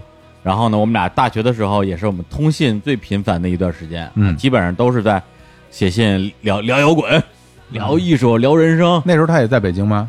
在北京也。在北京啊，对，而且啊他当时学校一般吧，因为他当时在那学校叫做北京科技大学哦，北京可以延庆分校。我啊天，太远了，对，长城了，问题是我在北科大上了四年，在学校里没有听任何人提过我们有这么一个分校，嗯只知道有一管庄分校，这这学校可能也也没什么人提。然后他反正那学校你想想，肯定环境也一般吧，学的专业专业好像是会计什么之类的吧。哎呦他也不喜欢。嗯然后大学四年就基本上就是一直在玩摇滚，嗯，对，然后就就包括他自己写歌、写诗什么之类的，所以我们俩通信的内容很多，绝大部分都是关于音乐啊、文学啊，嗯就是就是那个时候典型的那个年代的摇滚青年，嗯大家会思考和讨论的事儿。然后这封信是这样的啊，我我也是从里边摘了几个几个片段啊，好，这个语言呢，就是可能会稍微呃有一点点这个粗鲁，哦，好 哎、啊，对，嗯，然后呃，他这封这封信是这样写的啊，傻逼是我，感受到了，感受到了啊。对这个哎，啊一一看一看就关系好，对一看就关系好嗯，哎，是而且这个就还一语双关啊，很很很谦虚，很谦虚的一种哎，这不是这是，啊，是是是是，我一会儿把那逗号给他抹了。对对，非常谦虚的哎。开场白啊，这个啊，夜里睡不着，白天睡多了，嗯妈的，操，哎呀，哎呦这太摇滚了，这个怎么样？这这就感觉感觉他是一个笔跟不上脑子，已经 就是脑子转得快，笔跟不上了，什么都说。对，那给你丫写什么呢？写你丫也不回，真没劲，太没劲了。然后接下来呢，大概因为他整个这个这封信差不多四页的篇幅，哇，这么然后呢，花了大概两页的篇幅，然后骂石康。那时候我正在看石康的《晃晃悠悠》，我跟他说啊这个好，这个就我觉得就是王朔之后就是他了。哦大概我我应该说过这样的话，然后他画两页纸来批驳我说比王朔差远了，嗯然后分析他们俩的这个这个文笔啊到底有什么差距。然后接下来呢，就是一段话，就是说，之所以写信，一是打发无聊的不眠之夜，二是我只能通过信的方式来说这么多心里应该说的话，我已经丧失了说话的能力。如果说出来的话，就无法原谅自己，因为我讨厌和别人推心置腹的讲话。我觉得嗯这他就特别符合我们那个年代去表达的一种方式，是就是就是你说什么的时候，一定要说完之后把自己否定。然后他就聊到他当时对于他对音乐的一些态度，他那时候他应该是比我对，因为他是专科，他哦比，我先毕业的，那时候应该是已经毕业了。嗯然后毕业之后就就是很难继续玩摇滚，或者是靠摇滚赚钱嘛，他就不知道该怎么办，然后就乐队什么的也就散了。他就说，在我放弃音乐的那一刻起，我所有的哪怕是一点点的自信都彻底崩溃了。我害怕做任何一件事儿，因为我连音乐都放弃了，应该去死。我想你是不会知道我的痛苦的，因为我对这件事情只提过一两次。接下来他引用了一句这个《晃晃悠悠》里边的著名的台词，就是什么也别对别人说，因为说了也没有用。很久没有这么恐惧了，恐惧放弃了音乐，在梦外行走的生活，也是从那一刻起，我变成了痛苦的使者，对周围的人们的各种心理或者身体上身体上的痛苦，我都极为敏感。说这些毫无意义，没用，一切都很没用。操，我还不困呢，都赖你！哎呀，我越写越精神，跳妈的！哎跳出还要啊，跳出，跳出对对对，啊就不停的跳出对，还要跳出啊！啊，然后傻逼，嘿，傻逼，哎呀，哎，这太牛了，这个啊！呃，就中间中间加了一些 loop 啊。我我感觉他这个他是一个戏中戏，就感觉嗯给我，就我觉得他是在王朔的小说里边儿，像呃像那个比如说那个王志文老师经常扮演的那些角色，就是那种口是心非啊，嗯然后就不愿意袒露心声，嗯然后呢就是用用这种粗粗话，嗯然后来告诉你，其实我我们之间是很关系很亲密的人，但是我又不愿意说出来的这种这种很纠结拧巴，当内在的人拧巴性格，嗯对，然后好戏不停的在上演，而我一直在下线。然后接下来又又跳出来了，都他妈两点了，操，不理你丫的了。你丫你丫看信之后不用打电话或者回信什么的，啊，别让我觉得你丫在推心置腹的跟我讲话。嗯你，看，就是前后还呼应了。嗯对等于他就是又很想在某一个时刻推心置腹的跟人说点什么，嗯但是又不愿意表达出来说，我希望你也能够跟我说点什么，说你还别给我回信啊。这个特别像那个，比如说咱们俩人是吧？咱俩今天晚上一起喝了个酒，喝高兴了，说了好多心里话，第二天千万不要再提了，就是千万对。甚至连见面都故意表现出严肃就我的状态。这件事情，我们就忘掉它，是是是我们就忘掉，不愿意说让人看到我这个非常那样的一面对啊。对，然后他那个最后一句话是：“哎，怎么还不困啊嗯？”然后，然后是他写的一首诗，也是一首歌词吧。你从不带任何人去墙的那一边，传说中我们把名留在了那里，于是追着你拼命的跑，盼望中你终于能停下。转身时，我们却都倒在了台阶上死去。在我身边，你静静流淌，并且凝固。在某一个地方，随我一同枯萎，直到很久以后，你在我眼前重新鲜艳。我就这样被你钉在墙上，继续在你身后凝视墙外的绝处，从此不再有花般的灿烂，你永不停留。落款是二十一世纪夜里，对，因为那时候正好就刚到二十一世纪嘛，二嗯零零一年的时候，嗯对，我觉得就是当时我跟他的这个来往信件啊，因为我给他写的信都在他手上，我觉得大概可能也是这样的，对，嗯就是说一些特别的激烈的情感，他会走向两两个极端，一个是特别的脆弱，对，就是自己面前面对的很多东西，你不知道该怎么样去去去去接受。嗯另一方面的话呢，就是你暴露了自己的脆弱之后，又会有点不好意思，然后就得骂两句脏话，嗯来来中和一下。你给他写的信，如果你现在能回忆起来的话，就是你也是这么激烈吗？这么这么暴躁？应该比他更激烈吧？更激烈。对对对，因为大学的时候，我觉得我我自己没觉得我比他的那种状况好很多。哦对，因为他是一个一个呃女生，在一个这个学校大学玩摇滚，然后我是一个喜欢是吧，就是做一些文字工作的人，在学自动化。嗯，对，石老板也学自动化的。嗯，对，你也知道自动化那些课，对，这不是没毕业吗？这说半天，刚说完了，对，不是，我是有毕业证的，我只不过没有学位证而已。我我没有，对啊，反正就是觉得那个每每一天都像最后一天一样一样难过，然后，呃，包括那时候就是学校好像也学上不下去，然后想退学，然后又怕家里担心，然后想转专业去找老师什么的，老师也也不搭理你。嗯然后每天其实一方面用在做文学社取得的所有的小的成绩吧，其实挺有点像做那个电台那种感觉，对吧？有一小群人在认可我做这个事情，明白？觉得哎，我是一个有有有才华的人，或者是一个有能量的人。嗯，但是更多的时候就是面临着这个马上又要期中考试，马上又要期末考试的这种噩梦一样的这种这种这种这种生活的循环嘛。嗯，对，所以经常就是周期性的给他写信，就说操他妈的，估计又要被退学了吧？不是，那我 我觉得你们两个这个这个信对于双方都得不到任何安慰，就是就是就是因为这边吧一这这骂了一通这个现实啊嗯。的残忍啊，嗯。那边也骂上现实也那么残忍，就相互之间其实都是一种倾诉，嗯啊，嗯。相互倾诉啊，对，但是我觉得是这样的，嗯。他写给我的信就是我写给他的信，啊因为那个时候我们俩因为太熟了，然后这那种整个人的思想状态又太接近了，嗯。所以你会发现这封信根本就是一篇博客嘛，对，它并不是一个我要达到我向你传达一个信息的目的，嗯对，比如说像淼叔这种，我写封情书给你，明白。或者是史蒂芬这种啊，或者石老板这种给学校领导写个信，嗯。对，包括因为就是这种信件我都没有，我父母也没给我写给我写过信，我也没收到过什么什么情书之类的，对，更多的就是跟这些我觉得我说什么你都会懂，我胡言乱语你都会懂，我这个字儿你看不懂，你都能懂我在说什么的人写信，嗯对，所以我大学四年的信件基本上都是都是这种类型的，所以看到这封信的时候，其实不光看到是那时候的他，其实更多的看到那时候的自己，嗯就能够想象我那个时候大概是在一个什么样的精神状态，包括我们俩就是可能。嗯每一两周都要见一面，就是上大上大学的时候，嗯。然后在一块儿就俩人就一块儿抽烟，然后就 骂脏话，哎呀，对，包括都到了工作好几年之后了，我每次打电话给他们家，因为我们都在门头沟嘛，打电话就是座机，嗯然后呢，他一接电话，然后就那帮号说：“嘿，傻逼！” 然后他妈在边上呢，嗯说：“你你你不要老这样讲话。”：“没事儿，这这这这是那傻逼。哎呀哎呀，他妈说哦，原来是那傻逼，那你就这么说吧。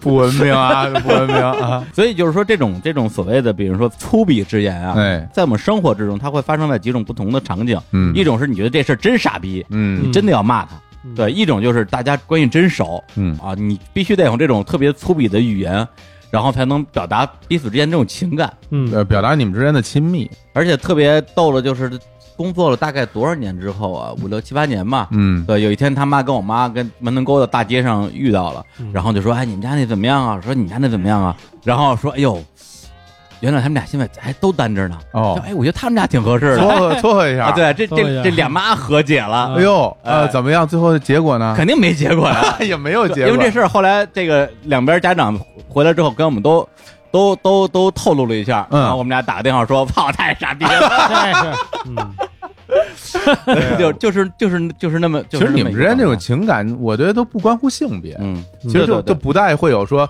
男性或者女性之间的这种是，是。就完全是一个没有性别之间的这种交流，对，啊所以就是经常会有这种讨论，说男女之间有没有纯粹的友谊，嗯。然后有一些人斩钉截铁的说没有，哎。就是没有，嗯嗯，对，，但是她确实是个女的，哎，所以就是说，这就让我回忆起，就是我我上大学的时候，其实对朋友的这种这种概念吧，就是就可能对我来讲，就是身边的人有很多，但是对我来讲，可能最重要的朋友就那么一两个、两三个，嗯就是那就是那些我觉得跟我是一样的人，嗯。对，就是你，就是另一个你，对对对对，啊就是另一个我。哎，我我挺好奇，就是你们俩不是平时还会不不时的见面吗？嗯，那你们见面的时候会再谈起信里边的内容吗？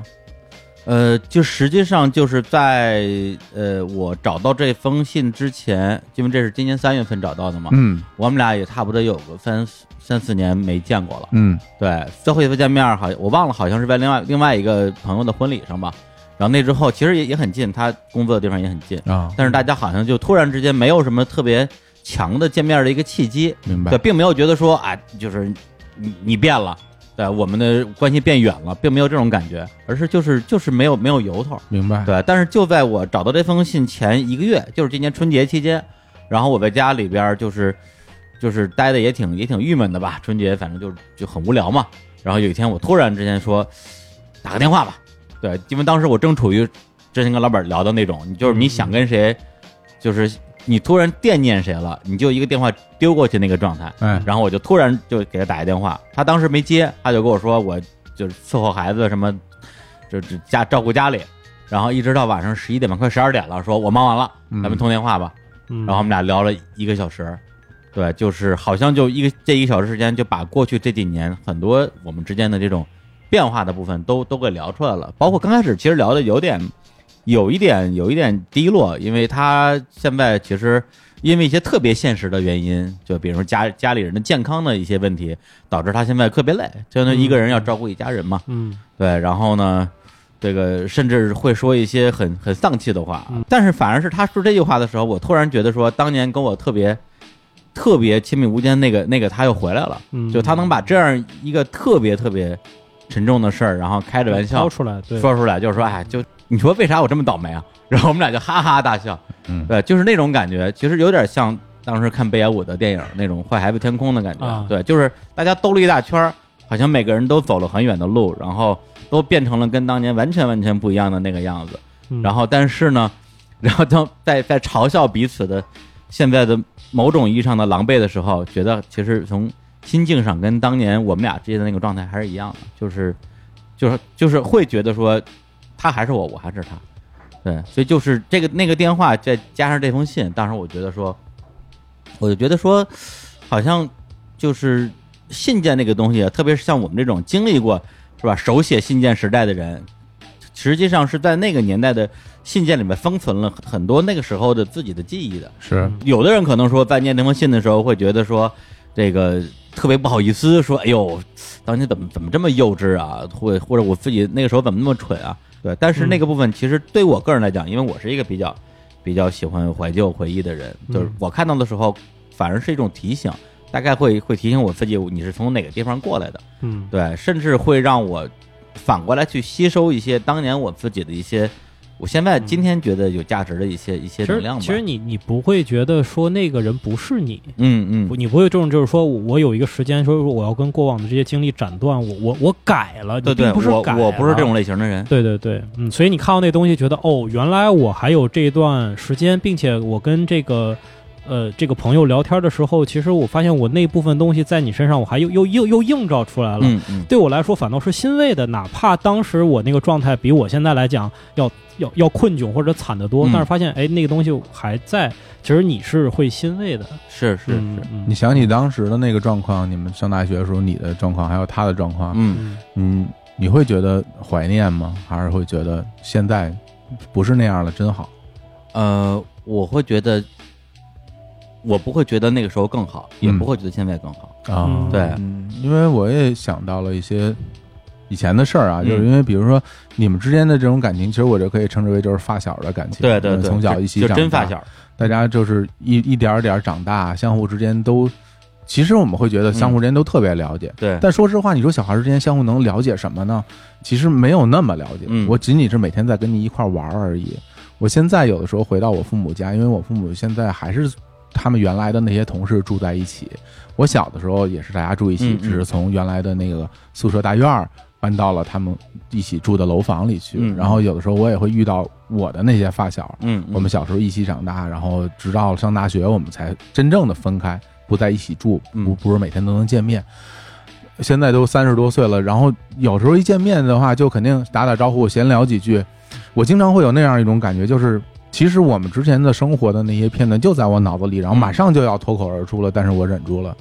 就我会觉得，我会觉得我在现在再说这样的话，嗯。说想当年咱们怎么怎么样，其实嗯，我说不出口。啊我说不出口。其实我知道他，我看他也也也有那那意思，但是我们大家都 都说不出口，嗯因为嗯。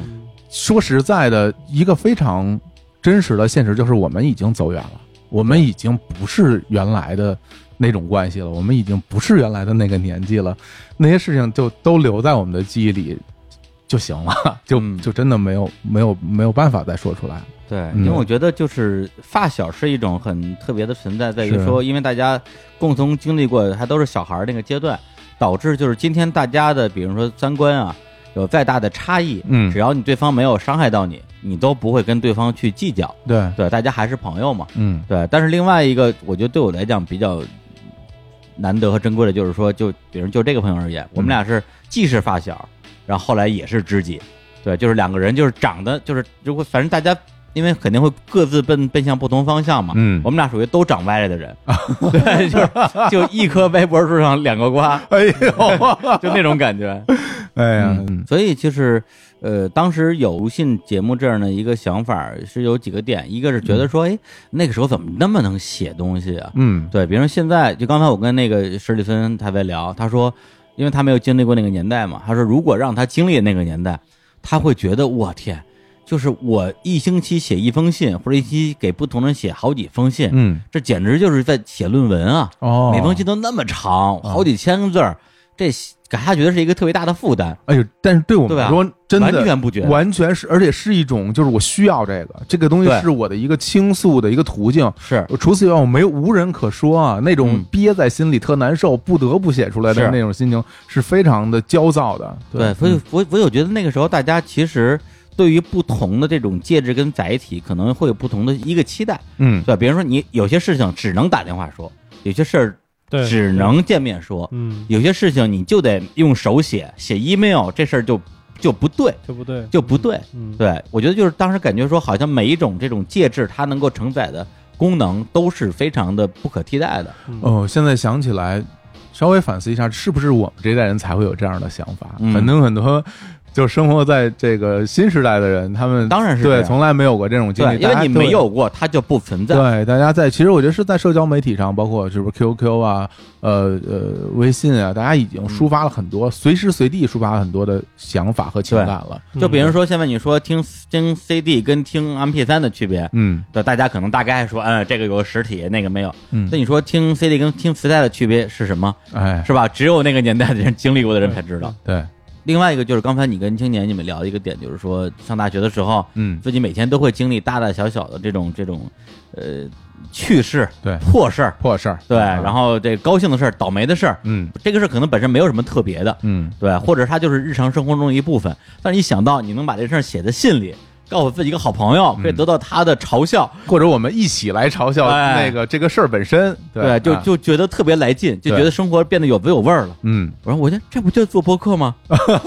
做播客不就这样一件事儿吗？寻找、观察、总结，然后分享给大家。对，就是因为我们，因为像像霍老师，我们就长期做做播客，而且会聊很多自己生活日常的这样一个状态。其实我们生活中经历的很多点点滴滴，都会自动存储在脑子里边的呃某某个地方，说，哎，这个节目里可以用，素材，素材素材都是素材。对，包括有时候自己的一些感受、一些想法、一些嗯总结性的东西，我都会也都会存在脑子里，就说哎呀，指不定什么时候这这就能用上。对。对，而且一存可能就是好几年。嗯。对，我记得我当当初刚到深圳工作的时候，去趟香港玩儿，然后就专门住在了著名的重庆大厦。对。啊，啊，就重庆森林里边的那个。你当时跟我说说，我我还挺担心的，因为那个地方真印印度人、巴基斯坦人，就很多都是很危险的他是，多国部队，对。就是他那整个中大厦有本书，里边住了一百多个国家的人，啊，全世界各地的逃犯都躲在那里边。是啊，对，然后我当时住在里边，就就是为了体验一下生活嘛，嗯。然后为了节目有的讲嘛，素材，对，然后去了之后发现真害怕。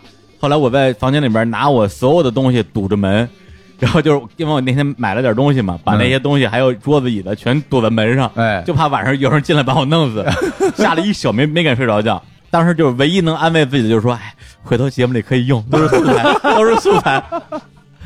所以当时本来是要找找人聊一期香港，结果后来呢，就是各种就拖延吧，阴差阳错，对，香港一直没有聊，嗯这素材一直用不上，然后我就我就觉得那天晚上白白白害怕了，对。但是我想想，如果没有播客这样一个载体，我那天晚上的心情或者什么样的，可能又不一样了。嗯，你可能都都不会去住了，我觉得。对对，一个是不会去，一个是你就那就变成纯害怕了。对，其实他真的是从反向来让我们更加认真的去生活。所以就是今天，我觉得咱们这个这个这个七大主播啊，七个，对，刚才那个是谁谁说呀？青青老师说，这屋里已经有了男生宿舍的味道了，对八人间，是，男人味非常重啊。嗯，呃，大家念的信里边有这个像我们这种友情的哎，啊，这个亲情的。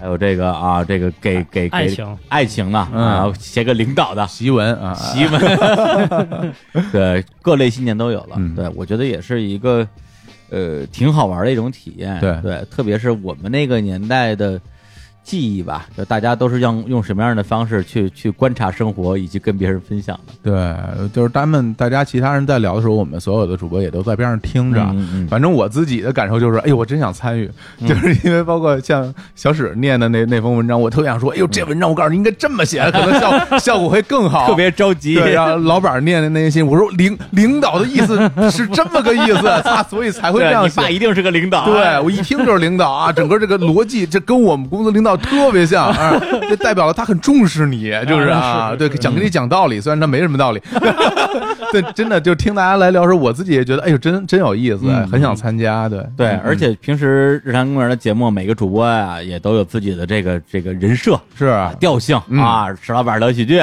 淼叔聊杀人放火，青年聊二二次元，就别别提二次元了。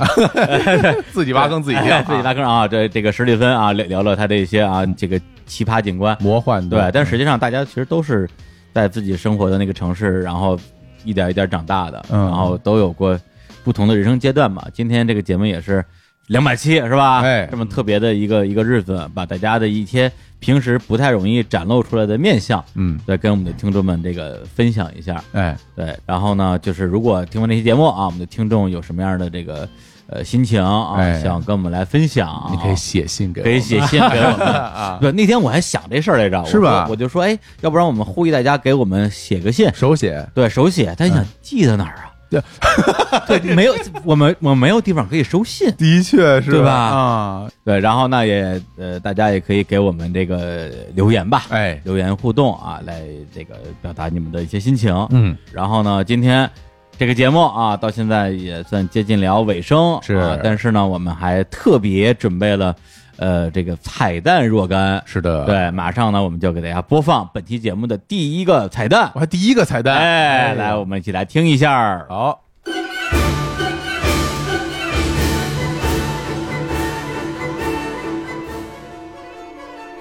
哎，那我们今天这个节目啊，这个七位主播啊，已经这个轮番登场，对啊，节目也接近了尾声。是哎，但是是吧？咱们既然是这个富有者联盟，对是吧？这也是也是复联儿啊，哎，复联儿必须得有彩蛋，对，无彩蛋不复联儿。哎，就是我们今天邀请到了一位神秘嘉宾，嗯哎，他也来跟我们念一念啊他的一封信。是，哎，神秘嘉宾是谁呢？现在我们有请 Hooky。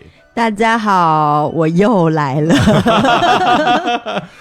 呃，实际上我们是从这个过去的时间穿越过来的啊。是的，对，因为知道 Hooky 今天有事儿不能参加这次录音，嗯，所以呢，我们是在我们这个七大主播这个混战之前，哎，也提前请到了 Hooky 坐到我们录音室来念一封和他有关系的信件，同时也把他的这封信当成这些节目的一个最大的惊喜。是，很开心，就是以彩蛋的方式呢，就是参加这一期节目。对，然后我准备了一封信，嗯，其实这封信就是包含了我的青春。哎呀，哎，然后我写了，我看了一下日期，其实是二零零六年七月九号哎呀，凌，晨两点十六分写的，嗯，十几年前了，十几年前。嗯然后那个时候我其实是在自己的一个 gap year，嗯，我我做了一次很将近一年的旅行，那时候到了上海，有很多感触。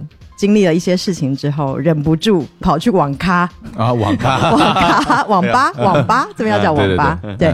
然后写给自己，然后以及写给朋友们。哦，我后来找了一下，我当初那个旅行时候写的所有的 email 啊，嗯，是个电邮啊，，对，都是写 email，、全部都是写英文。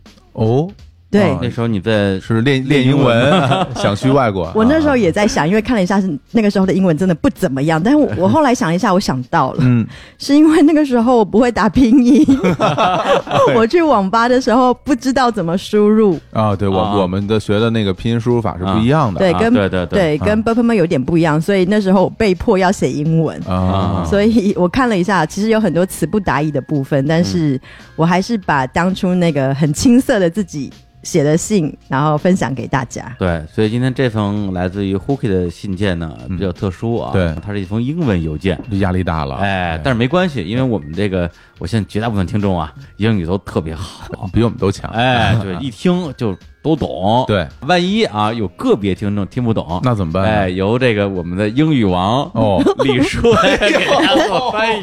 哎，那这大家听到的内容可能跟原文啊 有一点点出入啊，可这好像有很多那个发布会，对，一个一个老外瞎翻译，说一大堆，然后这中国翻译就一句话给翻完了，然后老外都傻了，说啊，你翻完了吗？翻完了。哎，我本来还担心说，因为我当时的字会有限，写的都是很简单的英文，那我现在不担心了。你就担心他别胡说八道吧？来 啊，好，我们现在开始念信。嗯，Dear friends, I'm in Shanghai now. I feel like I will work here in the coming future. I'm just on halfway of my journey, but I don't know why. I always think about business, work, how to have creative ideas, and how to make money. I just went to the Bond and went for jazz in Peace Hotel. Quote, I cried again. 呃，李翻译轮到你啦， 啊，不是说一段翻译一段啊？呃，不然你要你要全 全部说完，你记得下来吗？你我这翻译王啊，其实浪得虚名。翻译王就是同步哎，应该要同步翻。完是吧？哎，一上来就 Dear friend 嘛 Dear friend 亲爱的朋友们，我现在在上海，总有一种未来会在这里工作的感觉。不知道为什么，现在刚到旅途的一半，却总是想到工作的事情、创新的想法，还有怎么去赚大钱。那时候我就这么 这么爱赚钱吗？对对对，很现实哦。对我刚刚去了外滩，也去了一个叫做和平饭店的地方去听爵士乐，然后 cried again 啊，就是老娘又哭了。我感觉这里边在作弊吧，我翻译得多好啊！我就不敢说什么。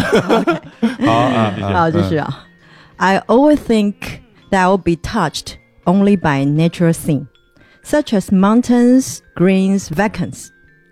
But it's the first time that I was touched by the artificial architectures, the whole view from the Bund of Shanghai.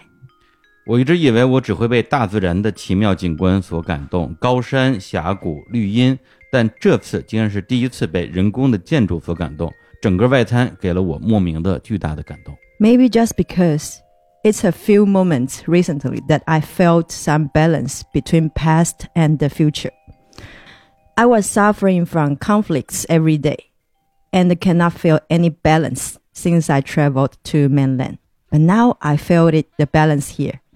When I stood on the west side of the bund, I felt so free, and which make me uh, keep going on and doing anything I want. 在这次旅途当中，我总是被很多的冲突所困扰，我感觉自己好像失去了某种平衡。但是站在外滩，我被夹在过去与未来的洪流当中，在此时此刻，我感觉到了这段时间少有的平衡感。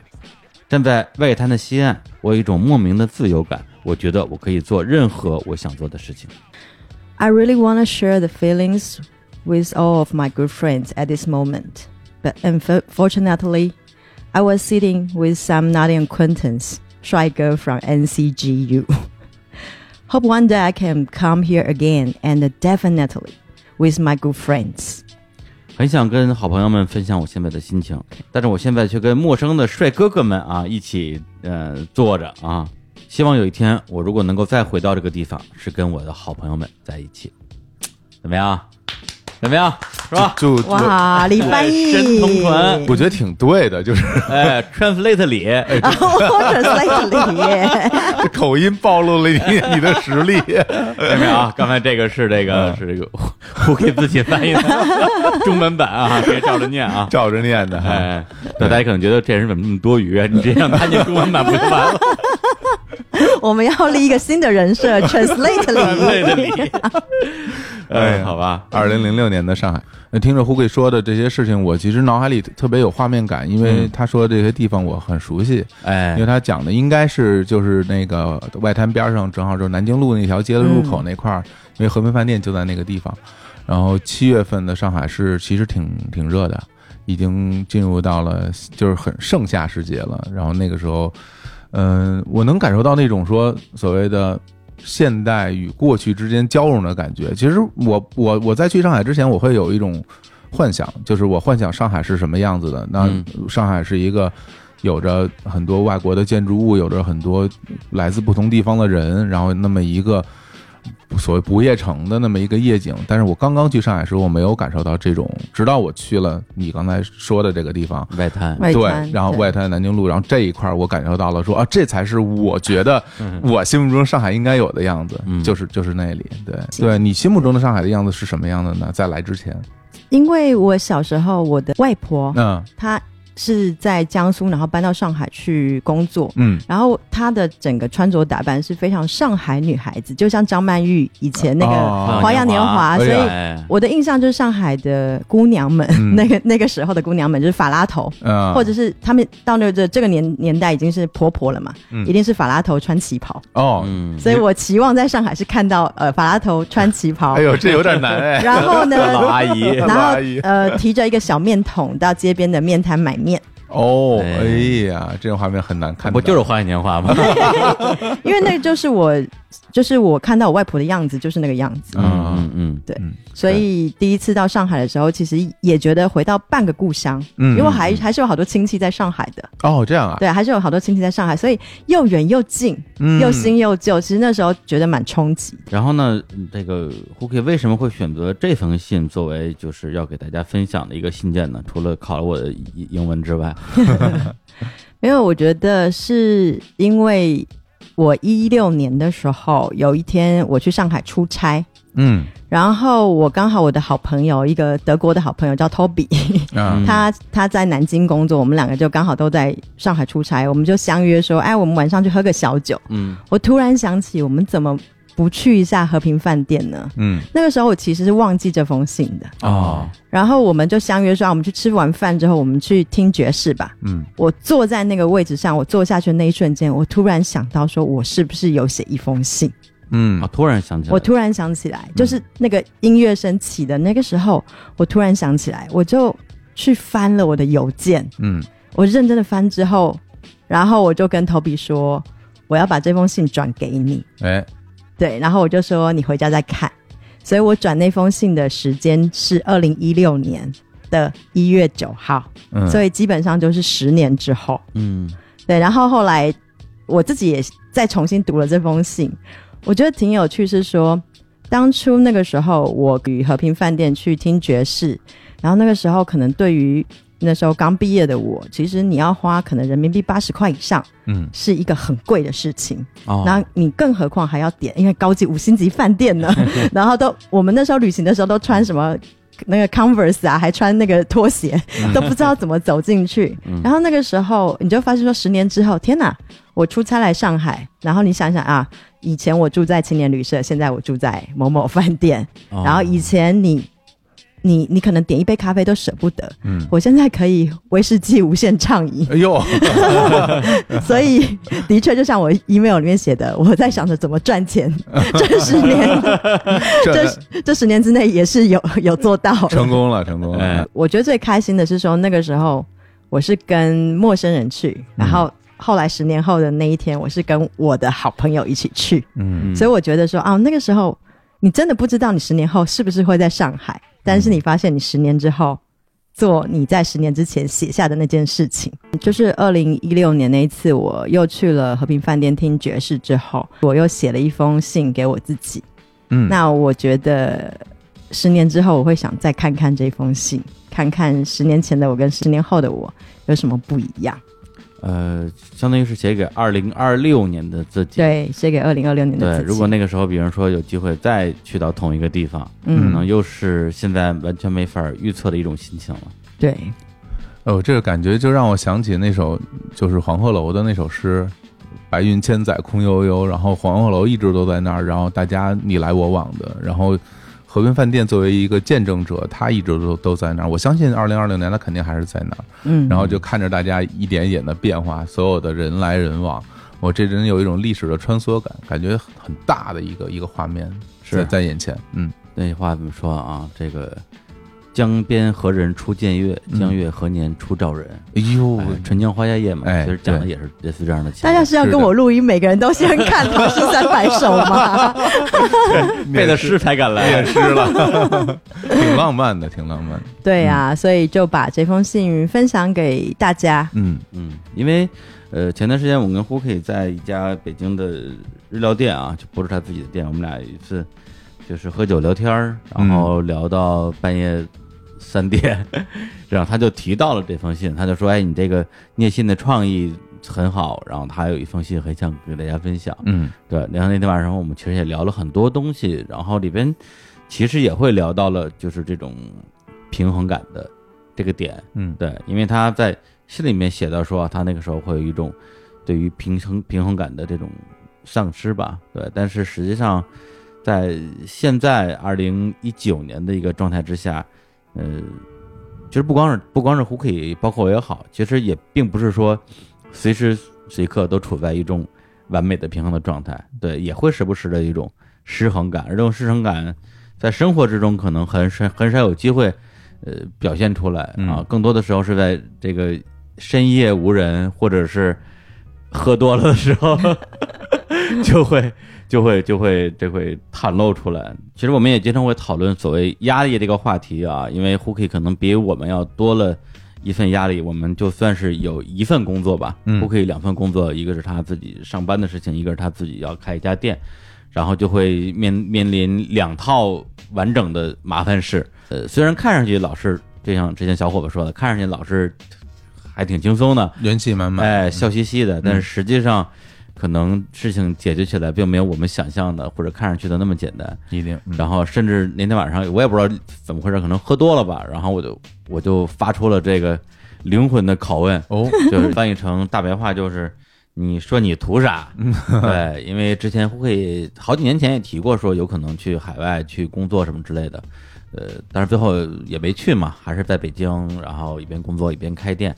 但有的时候晚上聊天的时候也会表现的挺不开心的，嗯然后我就忍不住多问了这么一句，结果他的回答呢，我我我就不好复述了。呃，你就你还记得你当时怎么说的吗？你问我为什么还在这吗？啊、我也不知道为什么我还在这啊。急了，对，而且是这个泪流满面的说，我 我也不知道为什么这个地方，我因为我也是这么多年第一次见到胡 K 这个样子，当时嗯我也不知道该该该说什么了，已经。吓着了吧？吓着了，吓着了。嗯，李叔也不是特别擅长安慰别人，对，是是是，嗯。对，所以就是胡 K 经常跟我提某一期节目啊，就是咱俩还在大内的时候录的一期，哦就是李叔带你台湾啪啪走。哦，对，这是咱俩应该是在大内这个单独录制的第一期节目。嗯。对，然后当时提到了，就是说这个我讲到了当时我去台湾，胡 K 怎么接待我，说他是一个很难相处的人啊，嗯或者怎么样，有一些吐槽，也有一些对他的这种肯定吧。然后他经常会提这些节目说，说我还是算是比较理解他的一个人。对，嗯除说除了大家都能在节目里边听到的一些面相之外，知道他很难很难搞、很难相处的一些面。对，包括就是那天晚上，就后来我也喝多了嘛，我就大半夜回家路上发条微博，我说我呃最近有个口头禅，也是那天晚上我跟胡 K 一直说的一句话，我说这就是一件会发生的事情。对，就是听上去很抽象了，但是我对最近发生的很多事情的内心感受，因为过于复杂，最后总结下来就只能这么说，嗯这就是一件会发生的事情。然后胡黑大半夜不是要给我回这个评论，回来这个评论啊，感觉稍微有有点有点病句啊，其实也不是特别的懂，就是说，呃，这就是一个会怼天怼地发现我是黑暗社会人的事情。没有，就可能那天喝酒的确也喝多了，讲了挺多心里话。就比方说，有的时候我其实挺挣扎来录节目的，嗯嗯因为我其实真的不是大家想象中那么阳光快乐的人。嗯 嗯，就是我也想告诉大家，我就是一个会怼天怼地，其实我也是很黑暗人的事情。胡 会把他的这个黑暗力量啊露出了一点獠牙啊。哎，以后呢，如果有机会，也看有看有没有可能把他的黑暗力量在节目里面也也展示一下。可以咬你吗？你这不是黑暗力量，你这是吸血鬼了，这个太吓人了。獠牙都出来了。哎，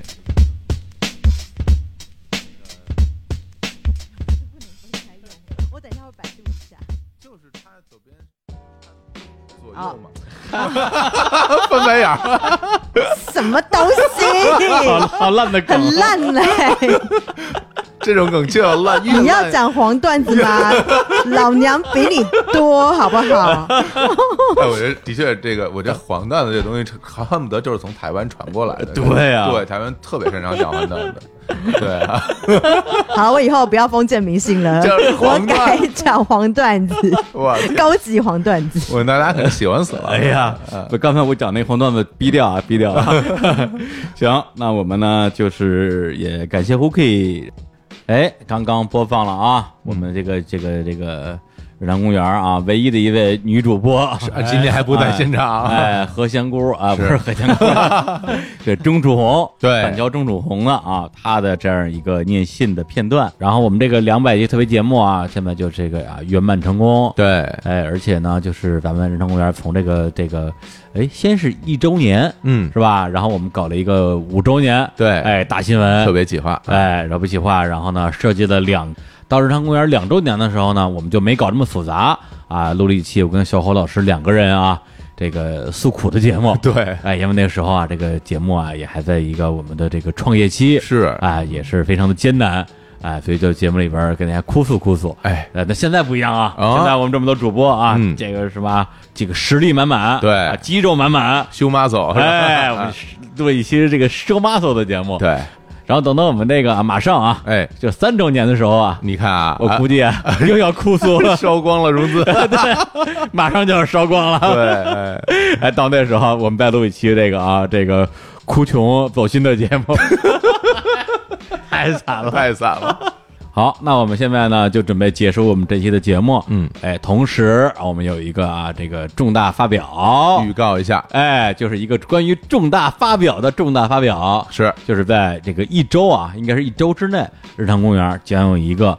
呃，一个大动作，对。将会在我们日坛公园的社交媒体，包括我们的微博、微信。公众账号，嗯。里边宣布啊，大家赶紧提前关注，要不然你们将错失良机。什么良机呢？哎，因为老有听众跟我们在各个渠道留言说，哎呀，就是日坛太好了，特别希望能够为日坛花钱，你们的机会来了，这也掏光大家的钱包，然后我们就就不用担心超过所有融资了，是吧？哭穷节目不用录了。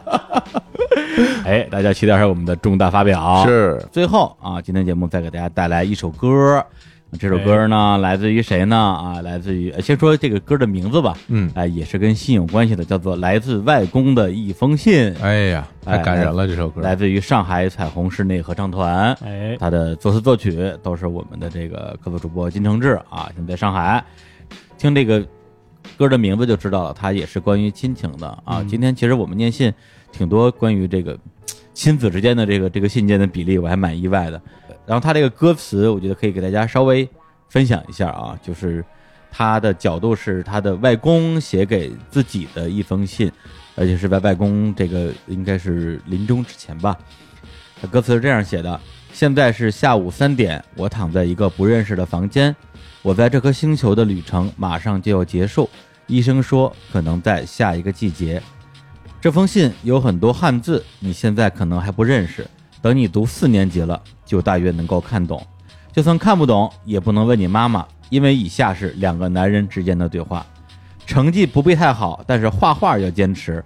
如果真的喜欢音乐，那也要大胆的尝试，不要听那些老头儿的话，不要当一个无聊的人。喜欢吃东西是棒的，但也不能够太胖。这句话是白说了。你应该遗传了我的秃头，但好在你的父亲毛发旺盛，哎好像没啥用、啊。哎，希望你不要像我儿子一样，二十岁就成了羽毛球，整条街上的人都认识他。可以早一点恋爱，我觉得十七岁刚好。上下车要帮开门，雨天带一把大伞，没事儿多准备一些笑话，尽量要请客吃饭。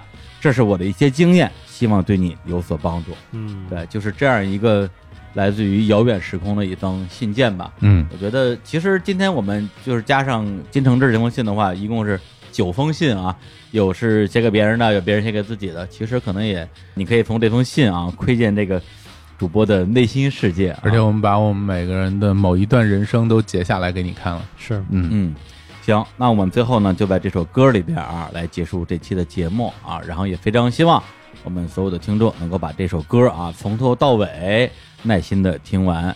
那最后啊，召集一下我们这个来这个来哎，召集一下神龙啊，哎。神龙啊，哎呦，这这个这房间里啊，真是，哎，咱咱们还再说一遍我是谁？不不用了吧，不用了，咱一起来说个拜拜吧。好的，哎。日坛公园这个两百两百期。节目大成功，耶。大家说再见，拜拜。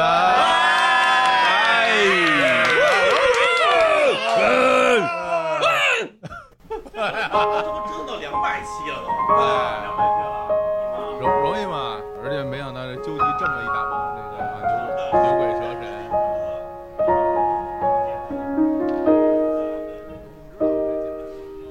现在是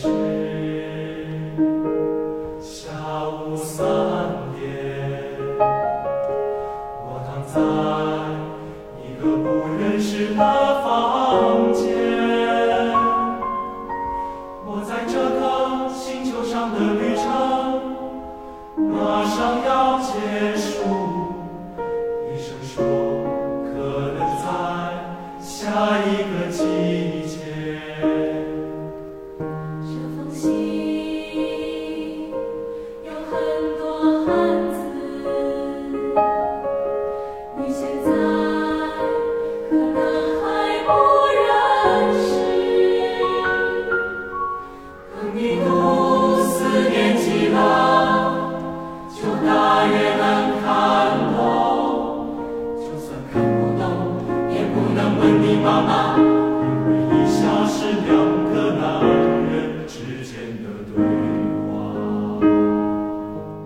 日坛公园的朋友们，大家好，我是金承志，好久没有见到大家了。听说呢，我的小伙伴们又在北京搞事情，呃，没办法，我在上海跑不开，呃，很荣幸大家最后选用了外公的一封信作为最后的片尾曲吧。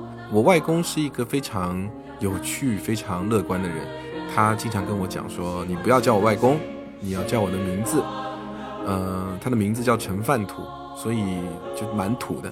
然后我从来没有叫过他外公，自我会叫他的那一天开始，我叫的都是他的名字。有的时候呢，他还会说：“你看外国人多好啊，外国人都直接叫什么杰克呀，叫什么皮特啊这样的名字，你就这样叫我就好了。”他在人生当中遇到过很多困难，但每一次他都是非常乐观的去面对。